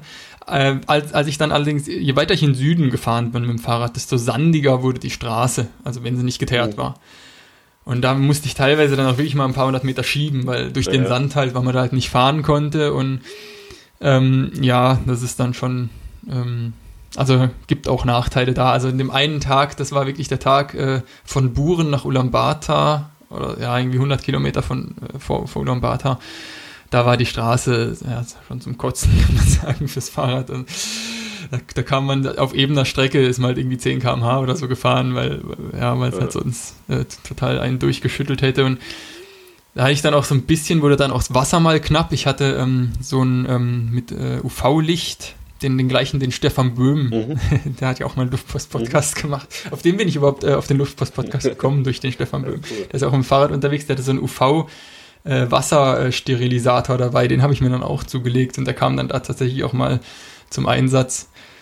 Also ja, mhm. es ist jetzt, also ich meine, für Leute, die sonst, äh, ja, äh, sich sonst auf Europa beschränken mit dem Fahrradfahren. Es ist schon, ich meine, ich will es nicht angeben oder so, aber es ist wahrscheinlich schon noch mal ein bisschen ähm, weniger komfortabel, als jetzt in Europa eine Fahrradtour zu machen. aber wer da ein bisschen, bisschen da flexibel oder nicht so anspruchsvoll ist und nicht so komfortabel das haben muss, ist das eine super Sache auf jeden Fall. Hattest du größere Fahrradpannen? Nein. Ich hatte eigentlich auch keine kleineren okay. Fahrradpannen. Es ist halt, was, was noch ein Punkt ist, gerade jetzt, weil ich allein unterwegs war, war es schon einsam und das war schon auch hart und ja, also ich weiß nicht, ob ich das so nochmal machen würde. Zumindest würde ich nicht so naiv und bedenkenlos da rangehen und da einfach so alleine hinfahren. Ja. Ursprünglich war dann auch, habe ich auch das Fahrrad deswegen mit nach Hongkong nehmen wollen, weil ich nach Hongkong ein paar Monate Zeit hab, hatte und dann durch Südostasien mit dem Fahrrad fahren wollte. Aber aufgrund dieser Erfahrung, die ich in der Mongolei gemacht habe, und hätte ich, habe ich dann gesagt, nee, alleine mache ich das nicht mit Südostasien, dann doch nicht. Und ich habe es dann auch nicht gemacht. Also ja, aber das ist bestimmt auch äh, stark abhängig vom Typ. Mhm. Also Stefan Böhm hat das ja auch so gesagt und er schien da keine Probleme damit zu haben, alleine unterwegs zu sein. Ja, ja ist mir, mir ist es schon schwer gefallen. Hast du irgendwie auf der Fahrt, ähm, wenn ich mich richtig erinnere, hat, hat Stefan dann gesagt, äh, dass er auch irgendwie auf der Fahrt nicht irgendwie jetzt Musik oder Podcast gehört hat, dass, äh, dass so die, die Landschaft besser äh, auf ihn wirkt und er eben auch so, so wirklich halt die, die Einsamkeit dann, dann halt wirklich auch erfahren kann. Also ich hoffe, ich lege ihm das jetzt nicht ja. im Mund, aber ich glaube, das, das hat er damals in der Episode auch erzählt. Ähm, hast du das auch so gemacht oder wie hast du das gemacht? Also wenn ich irgendwie zu zweit unterwegs bin, dann höre ich normalerweise auch fast nie irgendwie Musik oder Podcasts. Ähm, aber da in der, in der, in der Mongolei war es schon so, dass das einfach ganz schön ist, mal ein paar Stimmen auch zu hören, dann wenn man alleine unterwegs ja. ist. Und ein paar deutsche Stimmen. Am Anfang habe ich es nicht gemacht äh, aus Akkugründen, ja, ne? also ja. weil ich halt äh, nicht wusste, wie viel Strom ich hatte. Aber je näher ich dann nach Ulaanbaatar gekommen bin, ich, konnte ich mir langsam ausrechnen, okay, also jetzt sollte es dann langsam reichen. Da habe ich dann angefangen, die, die Podcasts zu hören, die ich mir mitgenommen habe. Okay. Ähm, ja, ich glaube, dann, dann haben wir es für diese Episode. Oh. War, war super spannend. Vielen Dank dir. Schön, ja. Gerne. Und ja. ich sage Tschüss und bis zum nächsten Mal. Bis zum nächsten Mal, ja.